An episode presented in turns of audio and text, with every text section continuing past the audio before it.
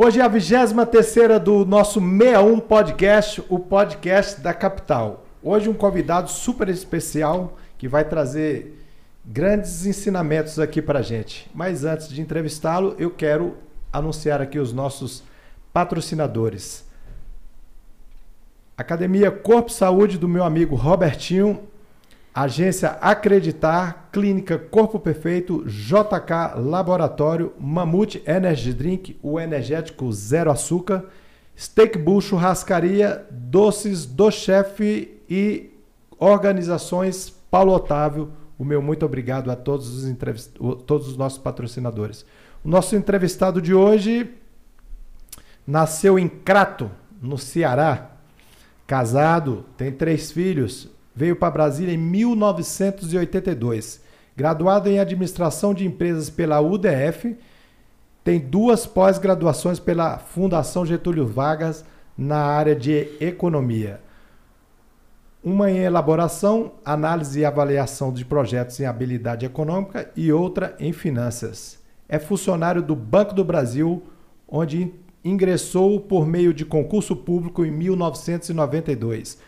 No, na instituição participou da criação do Programa de Geração de Emprego e Renda, o PROGER, com o objetivo de fornecer crédito para informais, micro e pequenas empresas e cooperativas. Foi também diretor da Fundação Banco do Brasil na área de apoio a comunidades urbanas e rurais, mais especificamente na implantação das salas do empreendedor no âmbito de programas Brasil Empreendedor.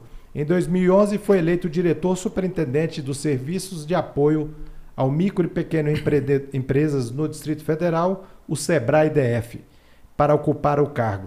Seja muito bem-vindo, Valdir de Oliveira. Que honra em ter você aqui conosco no 61 Podcast. Uma salva de palmas para esse convidado tão ilustre. Oh, obrigado. Nossa Senhora, que currículo grande aí, né? Pode ir também, né? Pô, obrigado, Ana. É um prazer enorme estar é, tá com você aqui, né? E com os nossos ouvintes. É, é sempre bom poder conversar sobre empreendedorismo, sobre economia. A gente que é otimista, a gente tem que aproveitar esses momentos para passar um pouco desse sentimento para as pessoas. Nós estamos vivendo um momento muito difícil, né? muito difícil. É, nós temos um desemprego muito elevado, e a própria pandemia trouxe um sentimento é, para as pessoas muito de frustração, de desesperança. E quando a gente junta a desesperança é, com é, a dificuldade do emprego, do dia a dia na família, a gente traz uma frustração de vida enorme, uma baixa autoestima.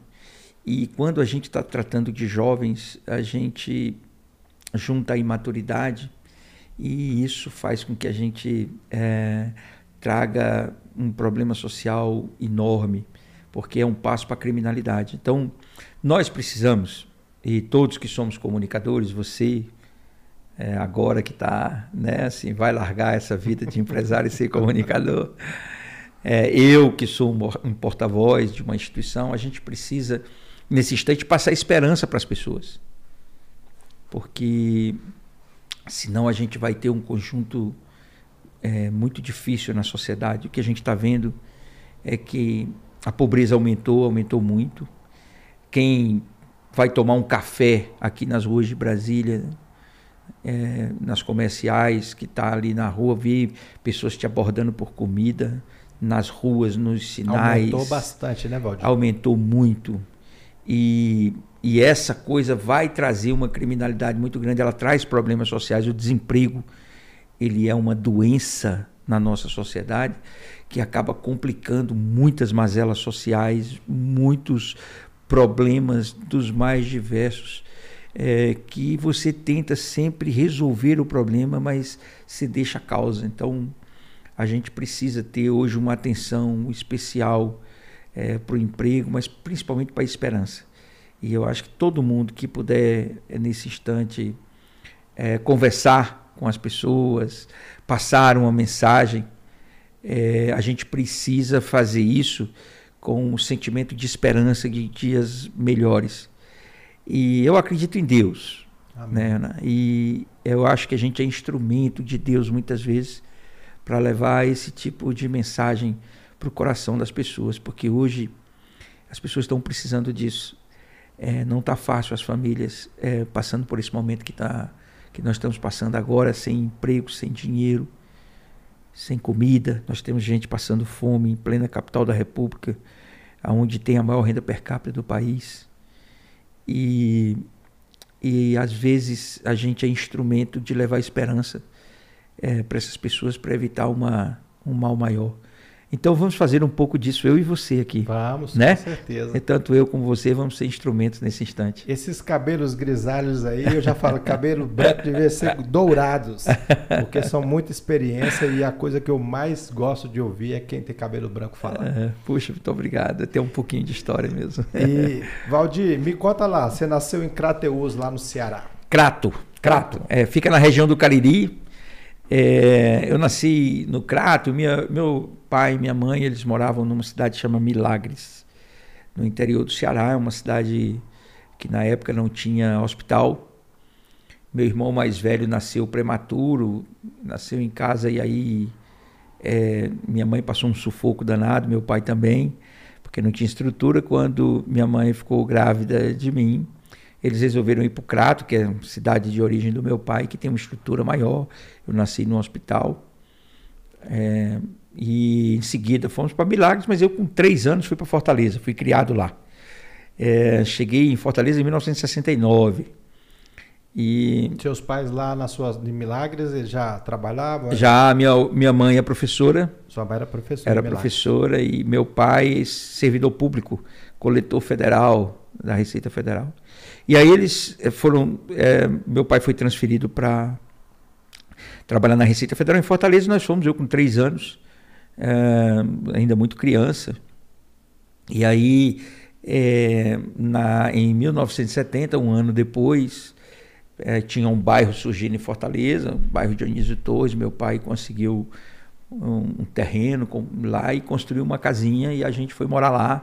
Eu me lembro que a rua era é de areia e na minha rua só tinha três casas a mim mais duas. E a gente brincava na rua. Naquela época a gente não, não tinha problema de, de segurança. Não dava né? nem para brincar de carrinho de rolimã lá. Nada, era a gente brincava muito de futebol. É, então a gente era areia. Eu me lembro que, putz, eu criança tive muito bicho de pé, né? Porque eu, eu vivia no mato. É, esse canto era só terreno baldio, um matagal danado. Eu devia ter seis, sete anos, eu já ficava na rua, brincando na rua com os amigos da rua, que eram pouquíssimos, né? Porque a gente. Ia é, pra praia é, lá, Valdir? E aí, mais velho, sim. É, mais velho, e aí, olha só, com é, 10, 11, 12 anos, minha, esse bairro era longe, não era perto da praia, mas a gente ia de carona, olha que coisa doida, né? Com os amigos da rua. É bom que a gente está fazendo uma viagem, né? No, Sim. no tempo e na história. E aí eu, eu ia para a praia, saía domingo cedo, ia para a praia é, do futuro, é, a gente pegava umas caronas, um conjunto de caronas, ia para a praia, e aí é, eu ficava até um meio de meia, mais ou menos, eu voltava de carona para dar tempo de chegar em casa umas duas horas, três horas. Minha mãe não sabia nem onde eu estava direito. Naquela época tinha é, mais tranquilidade, né? Em, em, Fortaleza a gente não tinha violência e, e, e assim eu fui levando a vida, fui crescendo. E aí eu tive uma paixão, uma paixão com 10 anos, 8 anos, eu tive uma paixão, que é uma paixão que me acompanha até hoje, que é o Fortaleza Esporte Clube. Cara. uma foto aí. Você ainda vai tirar foto eu, com a bandeira. Eu vi uma foto com a bandeira aí do é, Então, eu com 10 anos, Fortaleza ficava no Pici, uma, é um bairro afastado. E eu me lembro que com 10 anos eu pegava um ônibus e eu ia lá para a sede do Fortaleza para assistir treino, para acompanhar num fim de semana, porque era tipo um clube eu, muito criança, meu pai tossia o Ceará, meus irmãos Ceará, meu primo Ceará, eu ia sozinho, porque não tinha ninguém comigo. E, rapaz, foi um, foi um, um amor. As pessoas perguntam assim, Valdir, você gosta de futebol? E eu digo, não, eu gosto de Fortaleza, não gosto de futebol. e você pensou em jogar bola, Valdir? Você Sabe que não, eu, eu, eu, eu, eu, eu sempre joguei no, no, gol, brincando ali, né? Mas nunca pensei em ser profissional. Ah, não tinha essa habilidade toda. E lá sabia no Fortaleza, nessa época, tinha algum jogador específico que você admirava? Ah, teve. Não, não engraçado, né? E não, não tinha um especial nessa época, não. Teve. Ao longo do tempo, a gente teve um conjunto é, de jogadores que você vai se encantando, é, que são seus ídolos, né? Que viram seus ídolos. É, eu vi alguns até um, um zagueiro que foi para o Flamengo, aí quem é flamenguista, Ronaldo Angelim. Eu vi o Angelim ser criado dentro do Fortaleza. Eu muito novo, né, era menino, mas eu via o Angelim, que ele foi das bases do Fortaleza, né? Então tinha alguns. É, nós temos na história jogadores que fizeram é, sucesso no, no Fortaleza, que fizeram história, de uma trajetória muito bonita, mas eu era encantado com o clube, com o time. E essa história foi muito porque eu tinha um tio que era é, muito envolvido com o Ceará, acho que era conselheiro, e ele conseguiu para o meu irmão mais velho ser mascote do Ceará. E um dia meu pai chegou com o uniforme completo para o meu irmão entrar com o time no campo. E, e eu fiquei de fora. Rapaz, e tu acredita que eu virei? Eu tinha oito anos é, talvez um pouco menos. E, e aí, por causa disso, eu virei Fortaleza, mas eu virei num amor louco, porque eu me senti assim abandonado, sozinho. Quer saber? Eu vou me juntar com o meu Fortaleza. E eu acabei me encantando e, e... Seu pai e seu irmão torcem para o Ceará? Ceará. Meu, meu, meu pai é falecido, faleceu ano passado de Covid, mas meus dois irmãos são torcedores do Ceará. Meus primos torcem para o Ceará. E, mas eu tenho esse lealdade encantamento. É, eu já andei. Minha mulher é uma guerreira, porque eu Pegava, peguei carro aqui, já rodei mil quilômetros para assistir um jogo Fortaleza e voltar. Deus. Série C, Você contra time que ninguém sabe quem é. É, conheço, Pô, do Fluminense, né? É. Fluminense roxo, ama futebol. É, eu, eu, as pessoas me perguntam, mas eu digo, não, gosto de futebol não, gosto de Fortaleza muito. Eu não tenho dois times, três times, né? as pessoas dizem, ah, eu torço, eu torço você carioca, você... Não, não, eu tenho, até porque eu acho que assim, você não pode ter coração para vários amores, né? É como se você dissesse, não, eu sou casado com a fulana no tal estado, estado tal, no outro estado. estado. Não. É, amor é um só, né? Então, é, eu só torço Fortaleza. É, eu fiz uma amizade extraordinária com o Zico. Hoje é um, posso dizer que ele é um bom amigo, uma figura encantadora. Quem conhece o Zico é, ser humano extraordinário. Eu disse para ele: o único problema que você tem é não ter jogado no Fortaleza. Eu falei para ele, né? E, e ele, eu disse a ele: eu falei, rapaz, eu comecei a olhar o Flamengo de forma diferente por sua causa, porque ele é muito apaixonado pelo Flamengo. Mas a chance de eu torcer pro Flamengo é zero. Porque eu sou torcedor do Fortaleza, é, não cabe outro. Então, eu, desde criança, foi um, né, me encantei muito por isso. Tive uma infância muito divertida na rua, brinquei muito na rua com os meninos, jogava muita bola. A gente tinha um, um divertimento que a gente, é, nas férias, as nossas férias, é, eu, a gente não viajava, meu pai não tinha tanto recurso assim para a gente estar tá viajando, para a gente estar tá, é, aproveitando. Quando entrava de férias, a gente na rua se juntava, a gente escolhia um dos terrenos baldio e a gente ia capinar, transformava ele num campinho de futebol e passava a jogar futebol lá. Eu sempre joguei no gol, né? E aí era, era o meu divertimento. Eu brinquei demais na rua, é, eu, muita baladeira, aqui chama estilingue, eu acho, né? Sim, sim. A gente chamava baladeira lá. É, Fortaleza né, dava muita mamona. É, não sei se você conhece sim, aquela é, frutinha que é, é, meio espetada, verdinha. E a gente pegava aquela na baladeira e aquilo virava nossa brincadeira, nosso é, divertimento. nunca machucou ninguém. Não, não tinha perigo, não machucava, não tinha violência no, no local que eu morei, eu não, não convivi com violência, com agressão. Você estudou com... em escola pública? Eu estudei em escola particular. Eu estudei no Colégio João 23, depois eu estudei no Colégio Cearense, que era o Marista do Ceará, e a minha vida mudou no dia 27 de julho de 1982, quando às 10 e meia da manhã, é um avião que me trouxe de Brasília. Foi a primeira vez que eu peguei um avião na vida, com 15 anos. Eu cheguei em Brasília. E eu nunca tinha saído do meu estado. Meu pai veio transferido para trabalhar Seu aqui. Seu pai foi transferido. Como é... é... que foi essa notícia? E aí foi muito difícil. Ah, pense na dificuldade. Foi em anos 15 anos a gente foi em 1982. 82. É, eu adolescente Rapaz, é, pensa, é o momento que você tem aquela namoradinha, os seus amigos, é, que você tem sonhos de vida, é, que você principalmente viver naquele mundo que eu vivi. E meu pai chegou com a notícia que tinha sido transferido, ali no começo do ano ele chegou com a notícia, mas a gente tinha que esperar terminar o semestre no colégio. E, e naquele instante ele veio já para Brasília e a gente começou a se preparar para mudar, né? É, rompendo com os amigos, é, enfim, é, naquela época não tinha internet, era carta, é, telefone era uma coisa difícil, você não podia ficar ligando, Cara. não é como o celular de hoje que no WhatsApp tu liga de graça para as pessoas. E aí eu vim para aqui, cara, 10 e meia da manhã, do dia 27 de julho de 1982, o avião aterrissou e trouxe a minha alma para Brasília. Sabe por quê? Porque eu me encantei por essa cidade, eu me apaixonei por ela. Eu cheguei aqui chorando, porque larguei minha história, minha vida. Mas eu sempre gostei muito de música.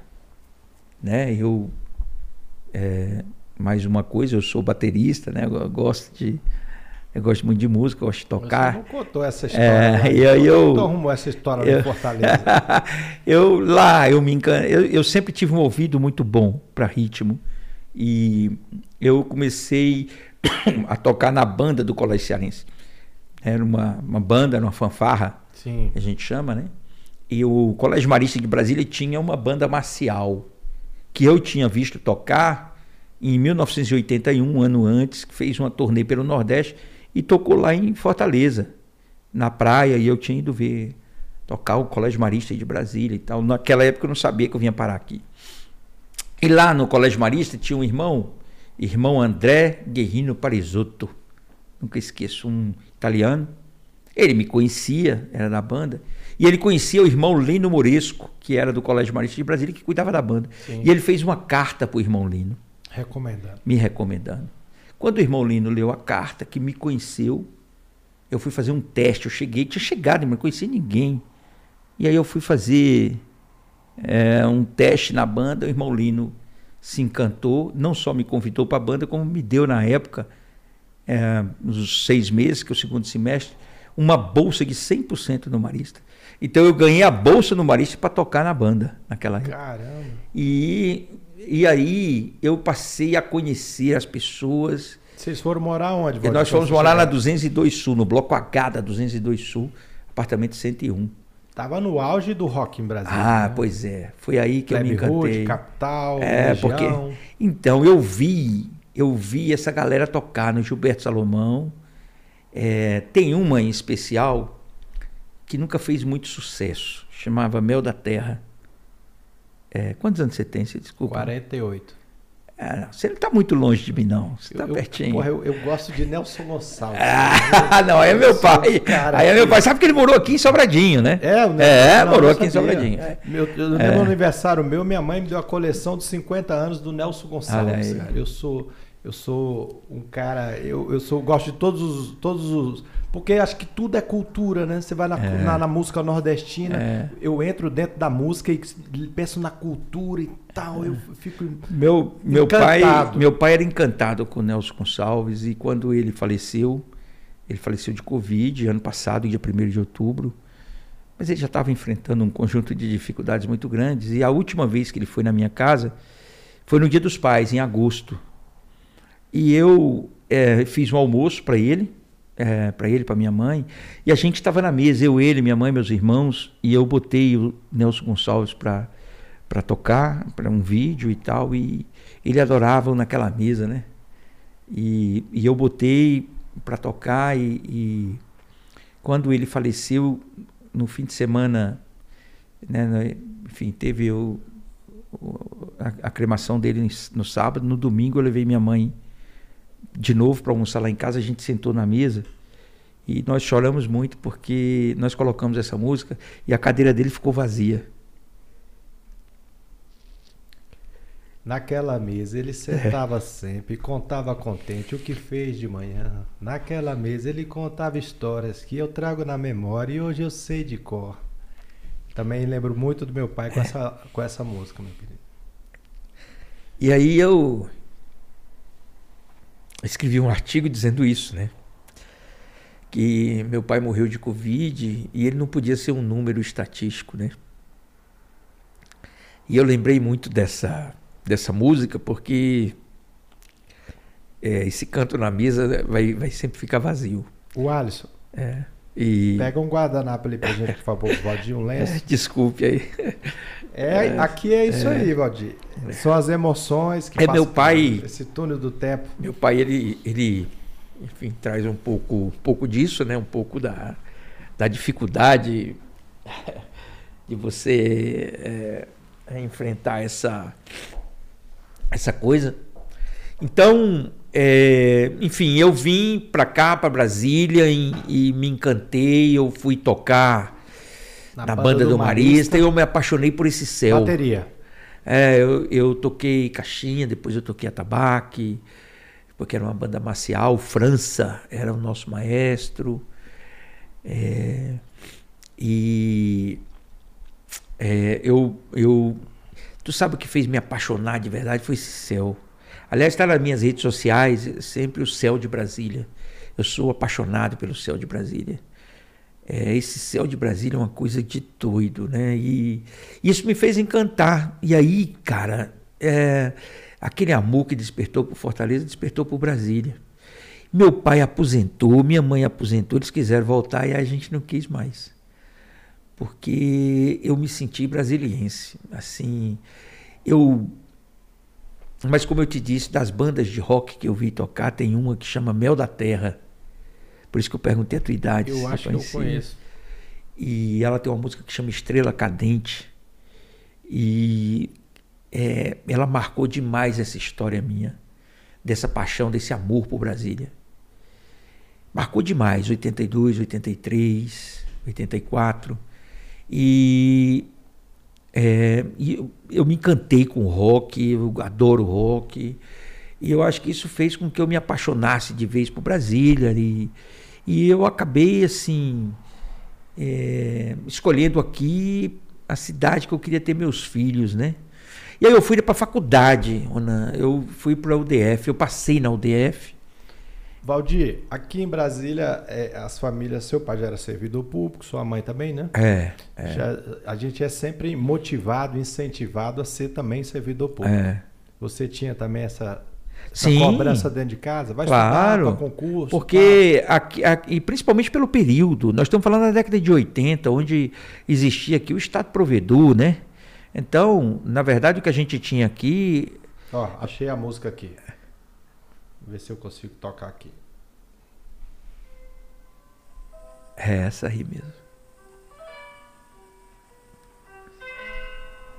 Essa aí mesmo.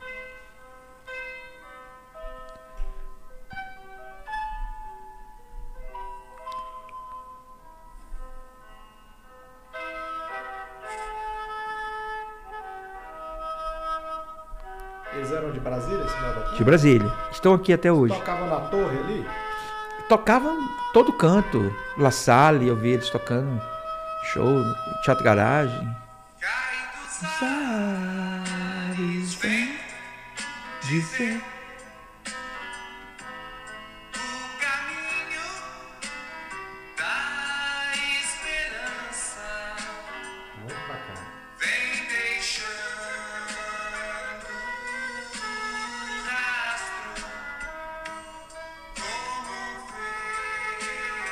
de luz. É a cara de Brasília, né? É.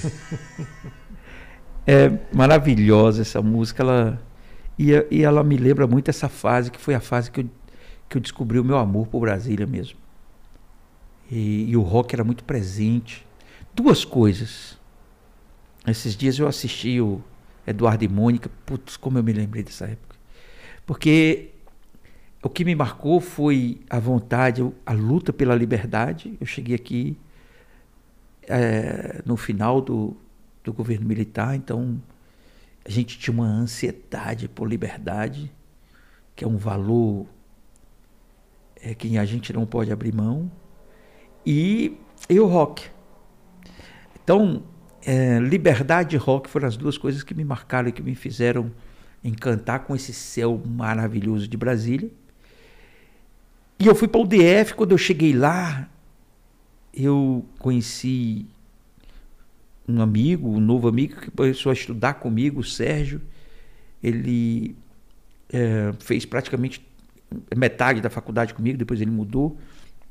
E ele me apresentou a irmã dele, a Rita, que eu conheci. A gente teve uma, uma paquera, a gente casou e hoje eu estou 31 anos casado com ela, tenho três filhos, que é, uma, que é o que me faz viver essa minha família, né? Minha mulher é uma é uma parceira. É, é aquela guerreira que anda mil quilômetros para é... assistir o Fortaleza. e que e que está comigo sempre, que me dá força sempre e que me deu três filhos maravilhosos e que que constrói, é cúmplice, né? Porque o casamento, a gente pensa no amor como uma paixão juvenil, né? E, e não é uma cumplicidade, é. velho. É uma cumplicidade. O que me faz ter graça de levantar e de vir aqui conversar com você é uma inspiração de uma história de vida que ela fez, faz e fará parte. Os pais dela são de onde? De o pai é piauiense, a mãe de Belém do Pará, mas eles andaram muito o Brasil por causa do trabalho do pai dela, era que nem o meu pai, uhum. era fiscal da Receita. E, Também era fiscal da Receita. É, é só que eles, eles ficaram muito tempo em São Paulo, em Ribeirão Preto. E aí ela mudou para cá justamente no período da faculdade, quando eu conheci. Coincidiu. E, enfim, e nós estamos juntos até hoje, fizemos 31 anos de casado agora em fevereiro uma companheirona, Rita, é uma é, um, é quem me dá muita força, me estimula muito a, a construir muitas coisas, sabe? Eu, a gente quando encontra um, um, amor verdadeiro, esse amor da cumplicidade, né? Que é aquele amor que fala lá em Eclesiastes, né? Isso. O amor é paciente, é bondoso, jamais é dos cortês, muito menos orgulhoso, não se alega com a injustiça, mas regozija com a verdade, tudo espera, tudo pode, tudo crê. É o que eu falo para os caras, os caras, pô, como é que você está casado? Eu contei um pouco da minha história ali para você, né? No, é. Antes da gente entrar no ar. É. Então, as pessoas não conseguem compreender a força do amor em um casamento.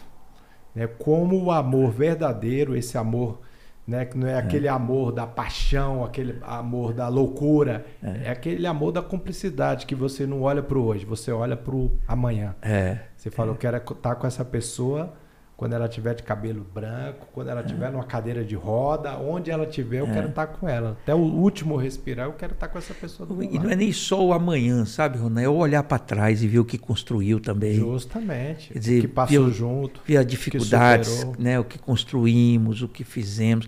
Cada filho, cada momento com o filho. A é, perda do seu pai, com certeza. A perda do meu do pai, a perda do pai dela. É, que nós vivemos juntos, isso tudo é, sentir a dor junto né, é fundamental. É isso que faz fortalecer essa coisa da, da união, da construção, da família. É, isso é. E, e, foi isso, assim. Minha vida é isso aí. Eu sou um, uma pessoa altamente emotiva, como você viu. Eu sou assim, verdadeiro, Também transparente. Quando você olha no meu olho, você vê o que eu estou sentindo. Se eu tenho vontade de chorar, eu choro. Se eu tenho vontade de sorrir, eu vou rir a beça para você.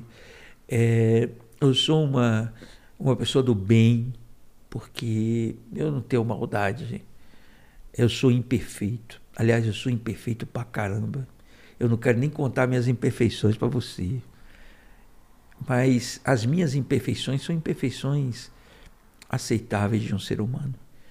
Né? A gente é, não, não vai ter aqui nenhum, nenhuma luz divina de ter alguém tão especial que não tenha imperfeições. Mas eu sou uma pessoa verdadeira com o que eu sinto. Eu olho para você e, e eu me emociono com as coisas, eu, eu me arrepio com as coisas, eu sinto a dor das pessoas, é, eu vivo a dor das pessoas, eu sou assim, é o meu jeito de ser. Aliás, eu acho que isso é uma característica até para um bom gestor. Empatia. Né? Essa é a, é a palavra mágica, empatia. Se você não sente a dor do outro, você nunca vai conseguir ajudar ele. Se você está na frente de alguém que está te contando uma, uma dor, se tu não sentir a dor dele, tu vai ser um burocrata tratando dele. Por mais que ele seja teu amigo, por mais que ele seja teu filho, tua esposa, teu pai, tua mãe, você só consegue ajudar alguém quando tu sente a dor que ele está sentindo. Então, o segredo é isso, é ter empatia com quem está perto de você, coisa que está faltando a beça hoje é, nos nossos líderes. É, infelizmente, a gente sente isso, né? essa falta de empatia, dele sentir a dor que tu está sentindo, para você sentir que está no mesmo barco, para tu resolver o problema. Eu fui secretário de Desenvolvimento Econômico aqui. E eu sempre dizia para as pessoas, ó, só resolve o problema do empreendedor quem sente a dor dele. Se tu pegar um processo e tu olhar para ele e dizer, hum, aqui tem rolo, não tem perigo, nada vai dar certo nesse processo. Agora, se tu sentir a dor que ele está sentindo. E aí eu peguei todos os funcionários e servidores da Secretaria de Desenvolvimento, botei no ônibus e fomos lá para a ADE da Ceilândia Norte. Não tinha um asfalto, era poeira. E aí eu botei para entrar nas, nas empresas. e entrava nas empresas e via, como nós vimos lá, uma fábrica de travesseiro. Só tinha poeira, os travesseiros só saía sujo. Como é que o cara ia vender aquilo? E eu queria exigir do empreendedor que estava lá emprego, resultado, senão eu não conseguia o benefício. E aí eu dizia: como é que tu vai conseguir resultado, rapaz?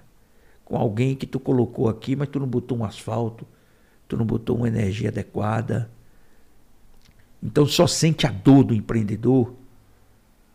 Só resolve o problema do empreendedor quem sente a dor dele. Você sabe qual vai ser o melhor secretário de saúde que nós vamos ter aqui em Brasília? O dia que esse secretário não dormir à noite quando uma pessoa morrer por falta de atendimento no hospital. Esse vai ser bom secretário.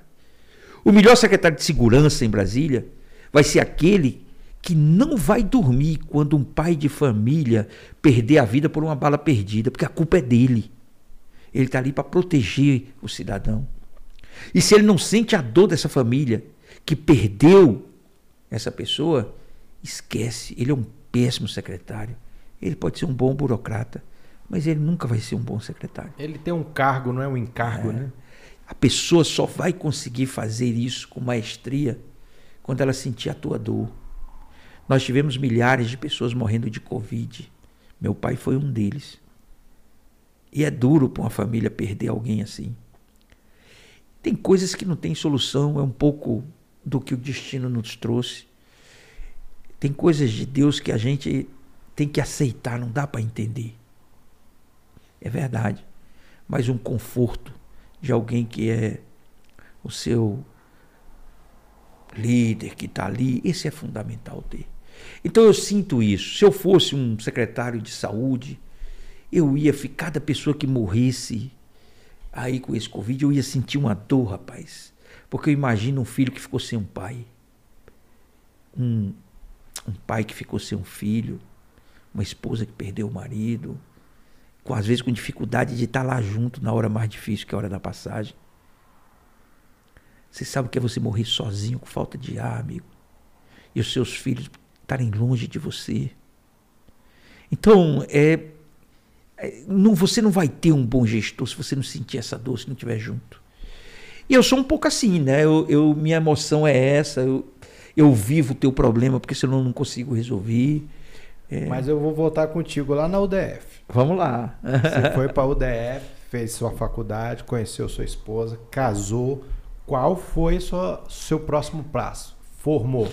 Já tinha passado no concurso? Então, não. É, quando eu formei, eu fui tentar a, a vida privada. Que foi quando eu casei. E aí eu me dei mal na vida privada. Você foi, foi empreender? Não, eu fui, na verdade, trabalhar numa empresa. Eu fui convidado para é, conduzir, administrar uma empresa.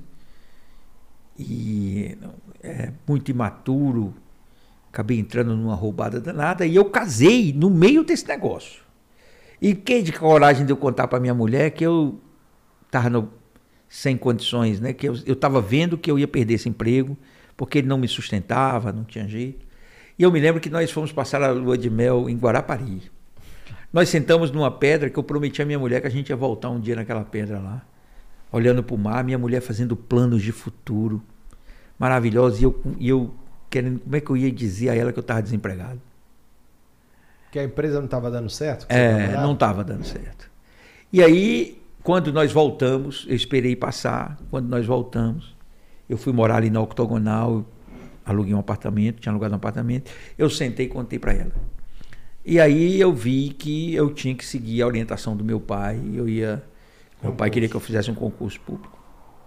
E ela caiu em campo também. E nós passamos um ano estudando para concurso. Eu entrei no Banco do Brasil e ela entrou no Tribunal de Contas da União. E é claro que a nossa vida mudou ali para frente. Né? É, nós melhoramos a nossa condição, melhoramos Já bem. Já tinha filho, Valdir? Não, não. É, meu, quando meu, meu primeiro filho nasceu, mais velho, eu já tinha. Essa é uma preparação importante que às vezes os jovens não entendem, né? É. Eu costumo falar, eu fui pai cedo, é. mas eu costumo falar, faz tudo que você coloca todos os seus projetos, seus planos, faz tudo antes de você ter filho, porque depois vai ser mais é, difícil. Há muito, porque comprar muda. um apartamento vai ser mais difícil, é. comprar um carro novo vai ser mais difícil, aquela viagem dos sonhos vai ser mais é, difícil. É. Você adia muita coisa. Não é que você adia muita coisa, você constrói novos sonhos com seus filhos. As né? prioridades são outras. Né? Mudam completamente. E aí eu, é, e aí eu fui para o Banco do Brasil Trabalhou em agência? É, trabalhei na agência ali no Núcleo Bandeirante, com operação de crédito. Depois, enfim, eu acabei é, progredindo, indo para outros cantos. Mas essa história da micro pequena empresa sempre permeou minha vida e do empreendedorismo. Eu vou voltar um pouquinho na UDF. Quando eu formei, antes de formar, eu fui, eu estudava e na nossa, em 86, o ministro da Fazenda era Gilson Funaro. Lembro e ele fez o plano cruzado. E naquela época, no primeiro semestre, ele estimulou muita gente a pegar crédito e montar seus negócios, porque ele tinha acabado com a, a tal da inflação. Eu me lembro da propaganda. Um pai chegava para tomar café, estava a mãe, os filhos, ele chegava com uma gravatinha e tal. E aí ele dizia, tomava um café, tchau, meu bem, vou trabalhar, dava um beijo na esposa, dava um beijo no filho, ele saía de casa pelo portão, dava a volta e entrava na própria garagem. Que era eles estimulando você a montar o seu negócio e pegar crédito. No segundo semestre, o plano fracassou, estava todo mundo pendurado com crédito. E o órgão que deu origem ao SEBRAE chamava SEAG. O SEAG foi nas faculdades selecionar estudantes que pudessem estagiar para tentar encontrar soluções fora do crédito para as empresas. E eu fui selecionado, eu fui para o SEAG e fiz um estágio no SEAG em 1986. Não existia Sebrae, gente. O Sebrae começou em 90. Né? O Sebrae que a gente conhece. Antes era o SEAG. Antes era o SEAG. E aí eu me encantei, cara. Me encantei, achei que isso era o tema. Qual era eu... a, a palavra SEAG? Eu não sei o que, que significava. Secretaria? C... Não, era com C. Era C-E-A-G. Eu não sei se era centro, ah, não me lembro o que, que era. Era com C, era SEAG. É, e cada estado tinha um SEAG, né? Então, ali eu me encantei. Eu me encantei pelo tema, pelo empreendedorismo. Em 1986, olha só, 96, 2006, 2016, 34, 35, 36 anos eu tenho que eu estou nessa luta do empreendedorismo.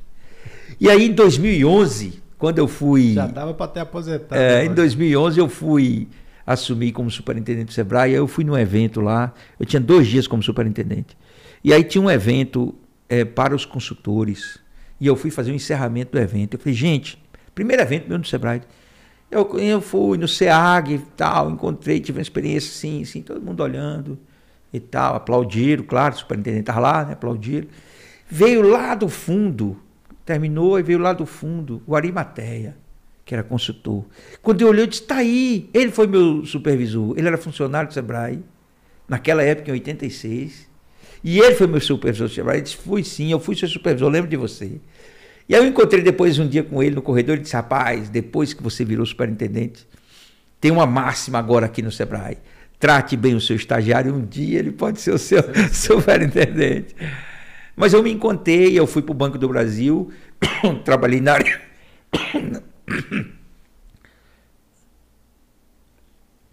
na área de micro e pequena empresa. E cuidei muito de fazer modelos de crédito, de relacionamento com pequenos empreendedores. É, participei de criação de fundos de aval, um projeto. É, enfim, sempre trabalhando nessa área, sempre. É, até que em 2011 eu estava na diretoria de micro pequena empresa do Banco do Brasil. Então você acompanhou muitas empresas que cresceram aqui em Brasília, se tornaram mega empresas. E, e acompanhei também muitas que deram errado. A maioria deram errado. E por que, que Brasil deram errado, Valdir? Ah, cada história é uma história. Essa coisa de dar errado com o empreendedor, e você é a prova disso. É, quando você pensa que está no fundo do poço, que você se abate, o empreendedor vê uma solução, tu acredita? Ele vê a oportunidade onde tu vê o problema. Então. Eu vejo dinheiro pendurado na rua. É... Ninguém vai pegar, ninguém vai pegar. Minha esposa já falou: se eu montar outra empresa, ela me larga. eu falo, esse dia, um tempo atrás aí, tinha dois rapazes que prestavam serviço limpando o ar-condicionado para a empresa e tal. E eu tinha. Geralmente, quando você. Quando eu fui montar a minha, minha segunda clínica, o projeto do ar-condicionado dava quase acho que uns 80 mil reais, 100 mil reais. Um, valor bem importante, né? Para um projeto só de ar-condicionado. E aí eu lembro que eu peguei o Google lá, joguei, tinha 10, 20 empresas de ar-condicionado e eu ligando para os caras, falei, oh, eu queria fazer um orçamento. Ah, só posso ir daqui 10 dias, daqui 15 dias, daqui 20 dias. Eu falei, cara, o que, que é isso? Para fazer o orçamento daqui 10 dias? Não, eu tô com esse projeto, é 10 dias para estar tá pronto. E aí eu falei assim, demanda alta, oferta pouca, baixa. Oferta de mão de obra, né? De, de, de prestação de serviço. Falei, olha uma, um nicho aí, uma porta. E aí, quando eu contratei uma finalmente, depois de muito tempo, contratei uma empresa, uns picareta que, cara, me enrolaram mais de um mês, dois meses para me entregar meu serviço. Foi uma guerra danada. E eu falei, ó, é, demanda alta, oferta baixa e, e serviço sem qualificação. É uma grande oportunidade. É uma baita oportunidade. E aí, quando eu conheci dois rapazes, começou a prestar serviço para mim e tal, um dia eles foram lá em casa e, eles frequentavam minha casa lá desde quando os carrinhos eram popular. Quando eles foram lá, os carros já estavam melhor e eles começaram a rir. E eu falei, vocês estão rindo? Ele falou, não, as coisas aqui parecem estar tá melhorando, né? Antigamente era um Focus velho, um HB20, agora já está Mercedes, Harley Davidson na garagem. E eu falei, trabalhando, né? Tem que trabalhar. Pô, mas a gente trabalha também pra caramba, ganha 1.500 conto e tal. Eu entrei e falei pra minha esposa, vou montar uma empresa de ar-condicionado com esses caras. Minha esposa, você tá ficando louco. E eu fui lá e fundei a Dr. Clima. E aí eu já quando eu postei nas minhas redes, falei, ó, cansado de passar raiva no mercado de ar-condicionado, agora é realmente eu montei a minha própria empresa. Pipocou. Pipocou. E eu falei para eles, falou, ó, se marcar meia-noite no cliente, no domingo, eu quero vocês lá. Esse serviço, esse é o serviço que dá certo. É o serviço do comprometimento, né? E eu, eles ficaram comigo, mas como eu estava com muita empresa, depois eu dei essa empresa para eles, falei, agora vocês vão. Não, pelo amor de Deus. Falei, vou dar uma conduzida em vocês, depois vocês vão sozinho. Eles não cresceram. Então, a gente fechou alguns contratos com academias, uns cafés aí. Tinha já alguns contratos de manutenção, mas no primeiro mês deu lucro, no segundo mês deu um bom lucro. E eles eram de origem muito humilde, já puderam frequentar Caldas Novas, dar uns passeios mais aí para frente. E eu fiquei muito feliz em conduzir eles até e eles foram embora. E a Dr. Clima até hoje está aí funcionando. Não, não cresceram, né?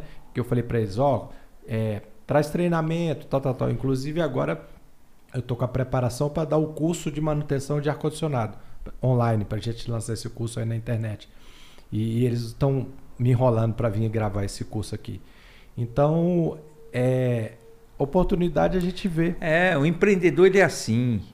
Quando ele cai, que as pessoas acham que ele perdeu tudo, ele encontra uma oportunidade e dá a volta por cima. O segredo não é quebrar. Todo empreendedor tem que quebrar pelo menos uma vez na Sim. vida. Então, assim, quem está nos ouvindo, se não quebrou ainda, amigo, ixi, tem uma coisa para te contar, não é boa não, mas tu vai ter um insucesso. Porque o segredo do empreendedor é isso, ele não quebra, ele vira. Ele vira a chave. O empreendedor ele é o diferencial de um negócio. Tem uma história que sempre, uma pergunta que sempre me fazem, né? Sempre me fazem. Valdir, conta para mim o que está dando certo em Brasília para eu poder ganhar dinheiro. E eu sempre respondo, se eu soubesse, tu acha que eu estava aqui, rapaz? Eu já tinha montado, estava ganhando dinheiro. Porque todo negócio foi feito para uma pessoa. E cada pessoa foi feita para um negócio. Não é porque está dando certo comigo que vai dar certo com, com você. Com certeza. Duas coisas são importantes para um negócio ter chances de sucesso. Primeiro, você ter identidade com essa vocação. Tu já pensou, Ronan? O Ronan não gosta de animais, mas ele vai montar um pet shop. Ele não vai suportar ficar ali dentro. E quando a gente está falando de um pequeno negócio, o pequeno empreendedor é o que faz tudo. É o que compra, é o que vende, é o que produz. E é a melhor É época. o que atende. É a melhor época. E aí ele não gosta de animais, ele monta um pet shop, ele não suporta aquilo. Então a primeira coisa, você que está nos assistindo e tem um sonho de um negócio próprio, você tem que encontrar aquilo que te dá prazer, amigo. Porque senão você não vai suportar esse negócio. E a segunda, você tem que conhecer o mercado que você está se inserindo. Aí o Sebrae é fundamental para você. Conhecer o que a gente chama de stakeholders, o que está em volta do seu negócio. Conhecer fornecedor, conhecer cliente, conhecer concorrente, conhecer funcionário. Localidade. Né? Se você conhece, se conhece enquanto vocação, e se você conhece o mercado que você está se inserindo, as probabilidades de você ter sucesso são enormes. E nunca desistir, jamais desistir. Há tempos ruins sempre, sempre. Você não vai viver é, num mundo maravilhoso. Você vai ter problemas, mas você vai ter que passar por todos eles para você conseguir as suas conquistas. Então esse é o segredo. E, é um, e, e ó, se você se encontra é, dessa forma que eu estou falando, você vai acabar caminhando e caminhando bem, com tropeços, com desencontros. Ajustando, né? É. a gente vai ajustando. Eu falo muitas vezes, qual o segredo do seu sucesso? Eu falo, olha, eu dou assim, falo assim, número um, senta na cadeira do empresário, mas pensa como consumidor. Isso. Né? Quando eu vou mudar, por exemplo, eu vim aqui para esse prédio, é, tem estacionamento?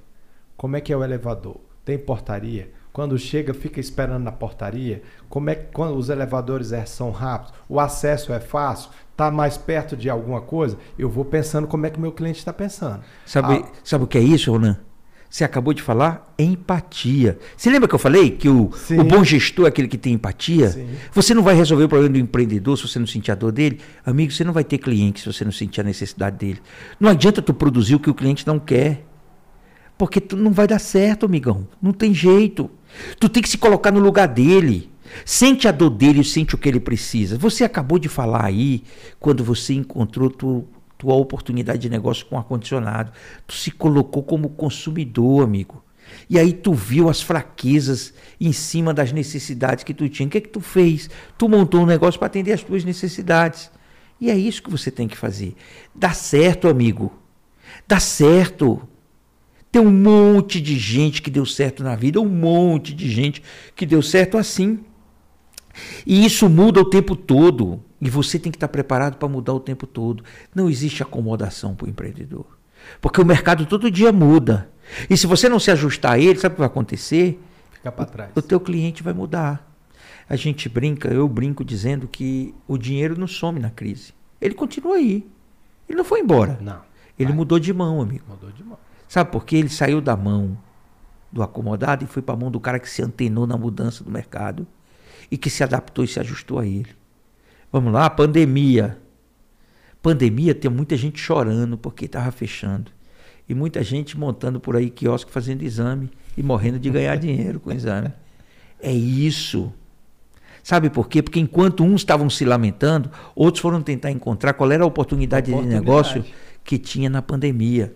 Então você que está nos ouvindo é isso, cara. Se você é empreendedor, é isso aí. Tu tem que olhar sempre, sempre para ver a oportunidade. Eu estava no Rio de Janeiro com a minha esposa, na praia. A gente sentado na praia. E chegou aqueles pagodeiros, né? Que tocam a musiquinha ali, pede uma graninha e tal. Aí o cara tava com um bumbo, eu pedi pra ele tocar aquela música. É aí que mora o perigo. falei, sabe essa música? Pô, toca ela no pagode. O cara, pô, não sei não. falei, pô, a música que tá no momento aí tá arrebentando. Aí o cara tocou, mas você tocar tal. Aí tocou tal música lá. Aí eu falei, cara, eu tô sem grana aqui, queria dar um troco para vocês, mas eu tô sem grana aí. Qual que é o Pix de vocês? Aí ele me falou o Pix e tal. Eu falei assim, ó, posso te dar uma dica? Tem, é, você falou do, não sei se é a tabaque que chama aquele que bate. Bongô. Bongô. Falei, por que, que tu não coloca o número do Pix aí no teu bongô? Né, no teu, teu instrumento aí, que a hora que você estiver tocando, o cara já olha ali o Pix, o cara põe o código de. O, o QR Code. Põe o QR Code QR aí, code. tal, tal, tal. O cara, porra, é mesmo, obrigado aí pela dica e tal, não sei o quê. Então você vê, é um cara que tava ali, é um, um grupo, um trio ali que tava tocando pagode na praia, e eu já passei uma visão de facilitar a vida do cliente para fazer uma oferta para ele, dar um, fazer uma doação para ele, para facilitar. É isso aí. Então a gente tem que estar tá sempre pensando como a gente vai facilitar Conectado. a vida das pessoas. Conectado. É, eu disse isso na pandemia. Eu disse, olha, Nunca perca a conectividade com o cliente. Você tem um restaurantezinho, baixou sua porta. Se tu não tem a relação com o teu cliente institucionalizada, pega o celular e liga para ele. Ah, eu não estou em rede social, não gosto de rede social, tem que estar. Tá. Mas tudo bem, pega o celular, liga para ele. Bicho, como é que tu está comendo? Tu nunca mais veio aqui. Tu está comendo assim, leva um... Eu posso fornecer, levar para você. Então, tu não pode perder a conectividade com o teu cliente. No dia que você perder a conectividade com o seu cliente, saiba que alguém levou ele de você Sim. e que você perdeu. E a tendência sua é fechar Ó, o seu negócio. Um dos negócios que fechou na pandemia, mas eu acho que a pandemia foi só o, o final. O empurrão. O empurrão final, que você deve também ter frequentado é. bastante, que até hoje eu, eu, eu lamento diariamente foi o fechamento do nosso restaurante no Gilberto Salomão, La Massa. Sim. Você comia lá? Sim. Não, não, não, não. Cara, sabe aquele. É tipo restaurante tradicional que o dono tava lá na cozinha é. e os garçons de gravata borboleta na porta conhecia todos é, os clientes é. pelo nome.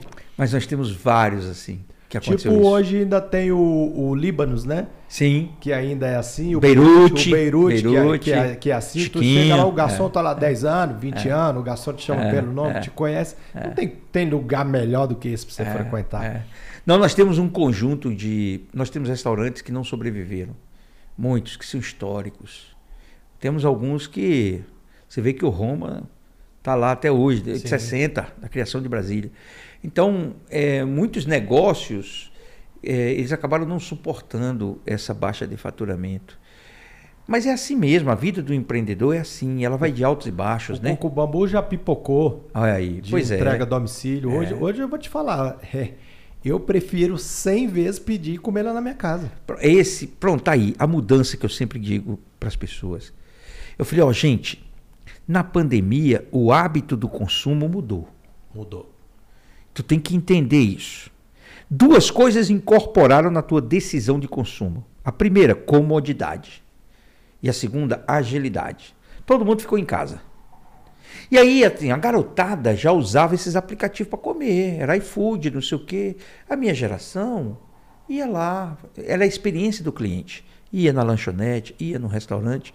Só que na pandemia, a gente passou a ter que pedir, porque a gente não ia mais em canto nenhum. E, o telefone, e a gente já pedia... o telefone já ficou para trás, não é. comportava mais. E aí né? a gente pedia e chegava. E aí a gente descobriu, sabe o quê? Que estava assistindo o jogo do Fortaleza e eu não precisava parar, cara. Eu queria comer alguma coisa, eu apertava aqui, pedia no aplicativo, seja o que, que fosse, e ele chegava. E eu não parava de assistir o jogo. Então, comodidade e agilidade. Foram as duas coisas que incorporaram na decisão de consumo. Então, se tu tem um negócio, você que está nos assistindo, você tem um negócio, entenda que o hábito de consumo mudou e incorporou isso. Teu negócio tem que se adaptar a isso. Porque senão tu vai perder o teu cliente, cara. Ele vai correr para quem se adaptou à necessidade dele. Empatia, volto a dizer. Empatia é o segredo desse relacionamento. Então você tem que ter empatia, se coloque no lugar do seu cliente. Se tu não sabe o que, que é porque tu perdeu a conectividade, vá atrás dele. Liga para ele, começa a entender como é que ele está consumindo. Esse cara comprava roupa de mim, nunca mais veio aqui. Eu vou ligar para ele. E aí, rapaz, tu parou de comprar roupa? Não, e como é que é?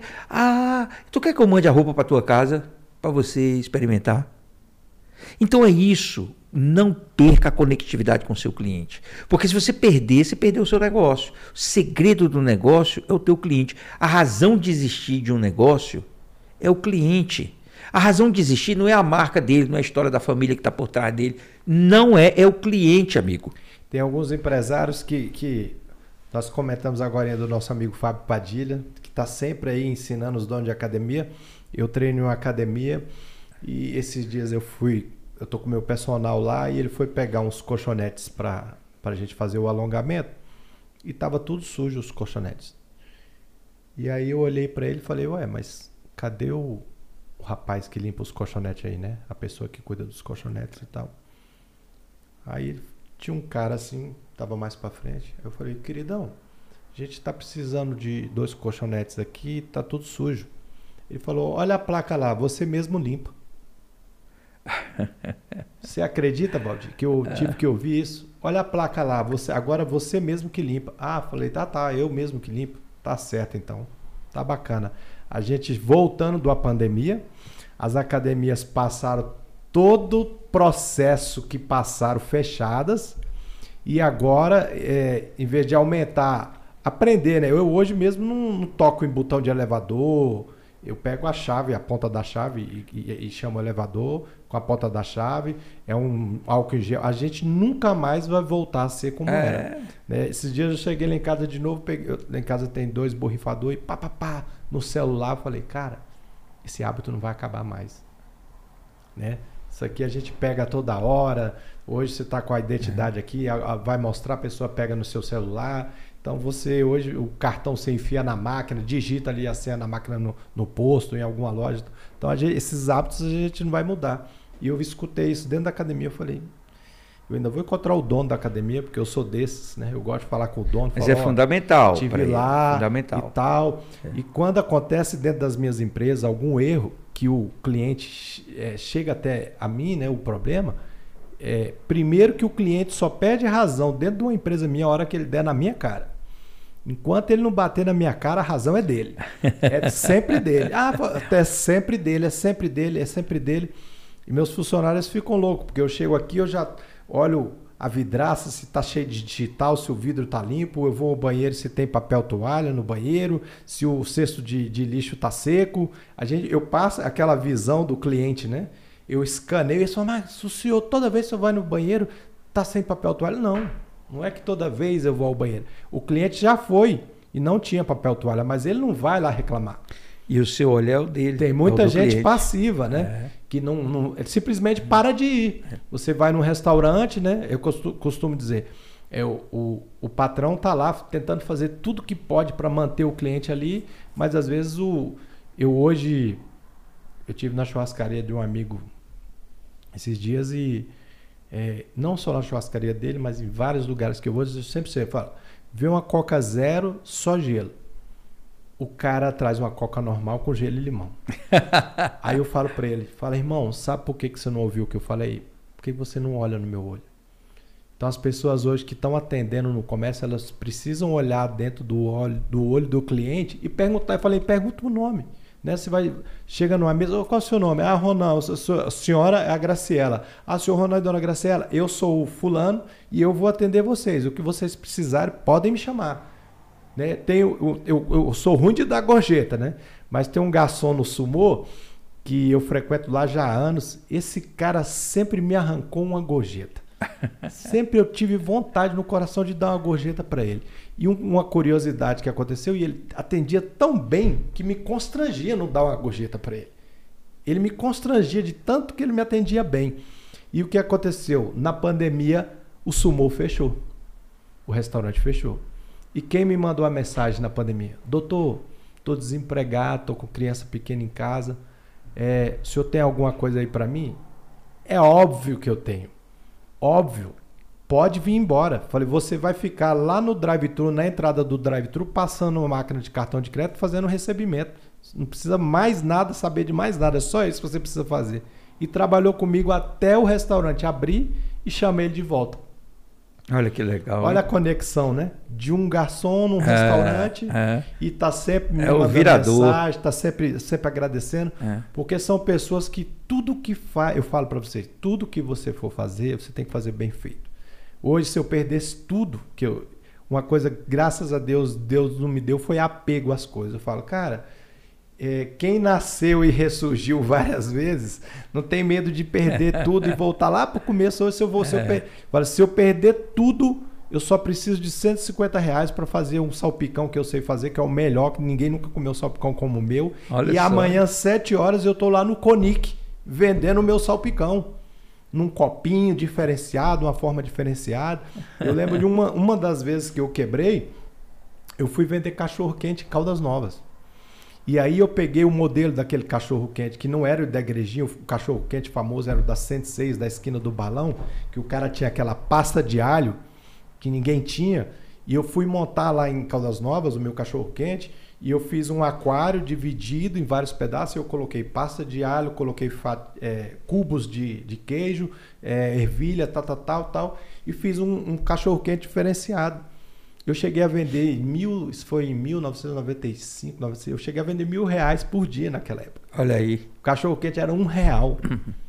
Eu vendia mil cachorro quente, tinha a época do auge de Caldas Novas, pessoal voltava da seresta do privê, a minha salsicha acabava, e eles falavam, pô, velho, me vende o pão com molho aí por um real. e comprava o pão com molho.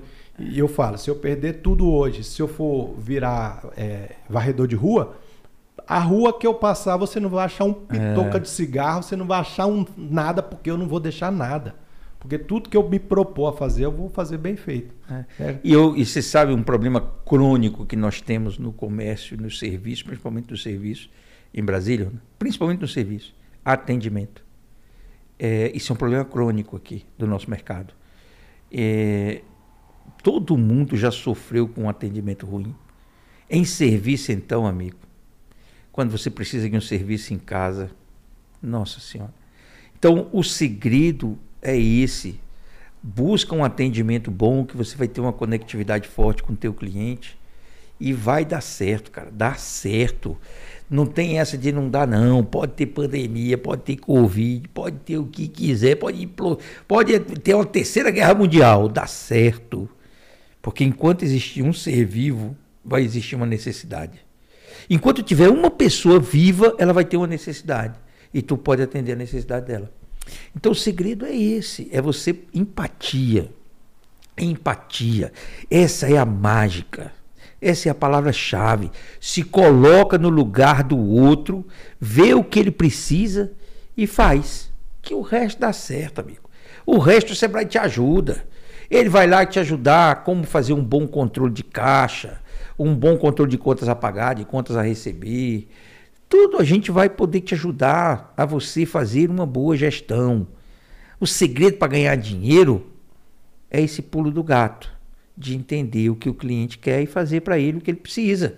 Que Agora, que... você quer vender coisa que ele não precisa, porque tu é apaixonado por aquilo, tu, se tu gosta daquilo, tu acha que todo mundo tem que gostar? É ou não é? E não é assim que funciona. Eu falo para meus funcionários aqui, eu falei, Psiu, a televisão tá ali não é para passar o que tu gosta não, viu? É.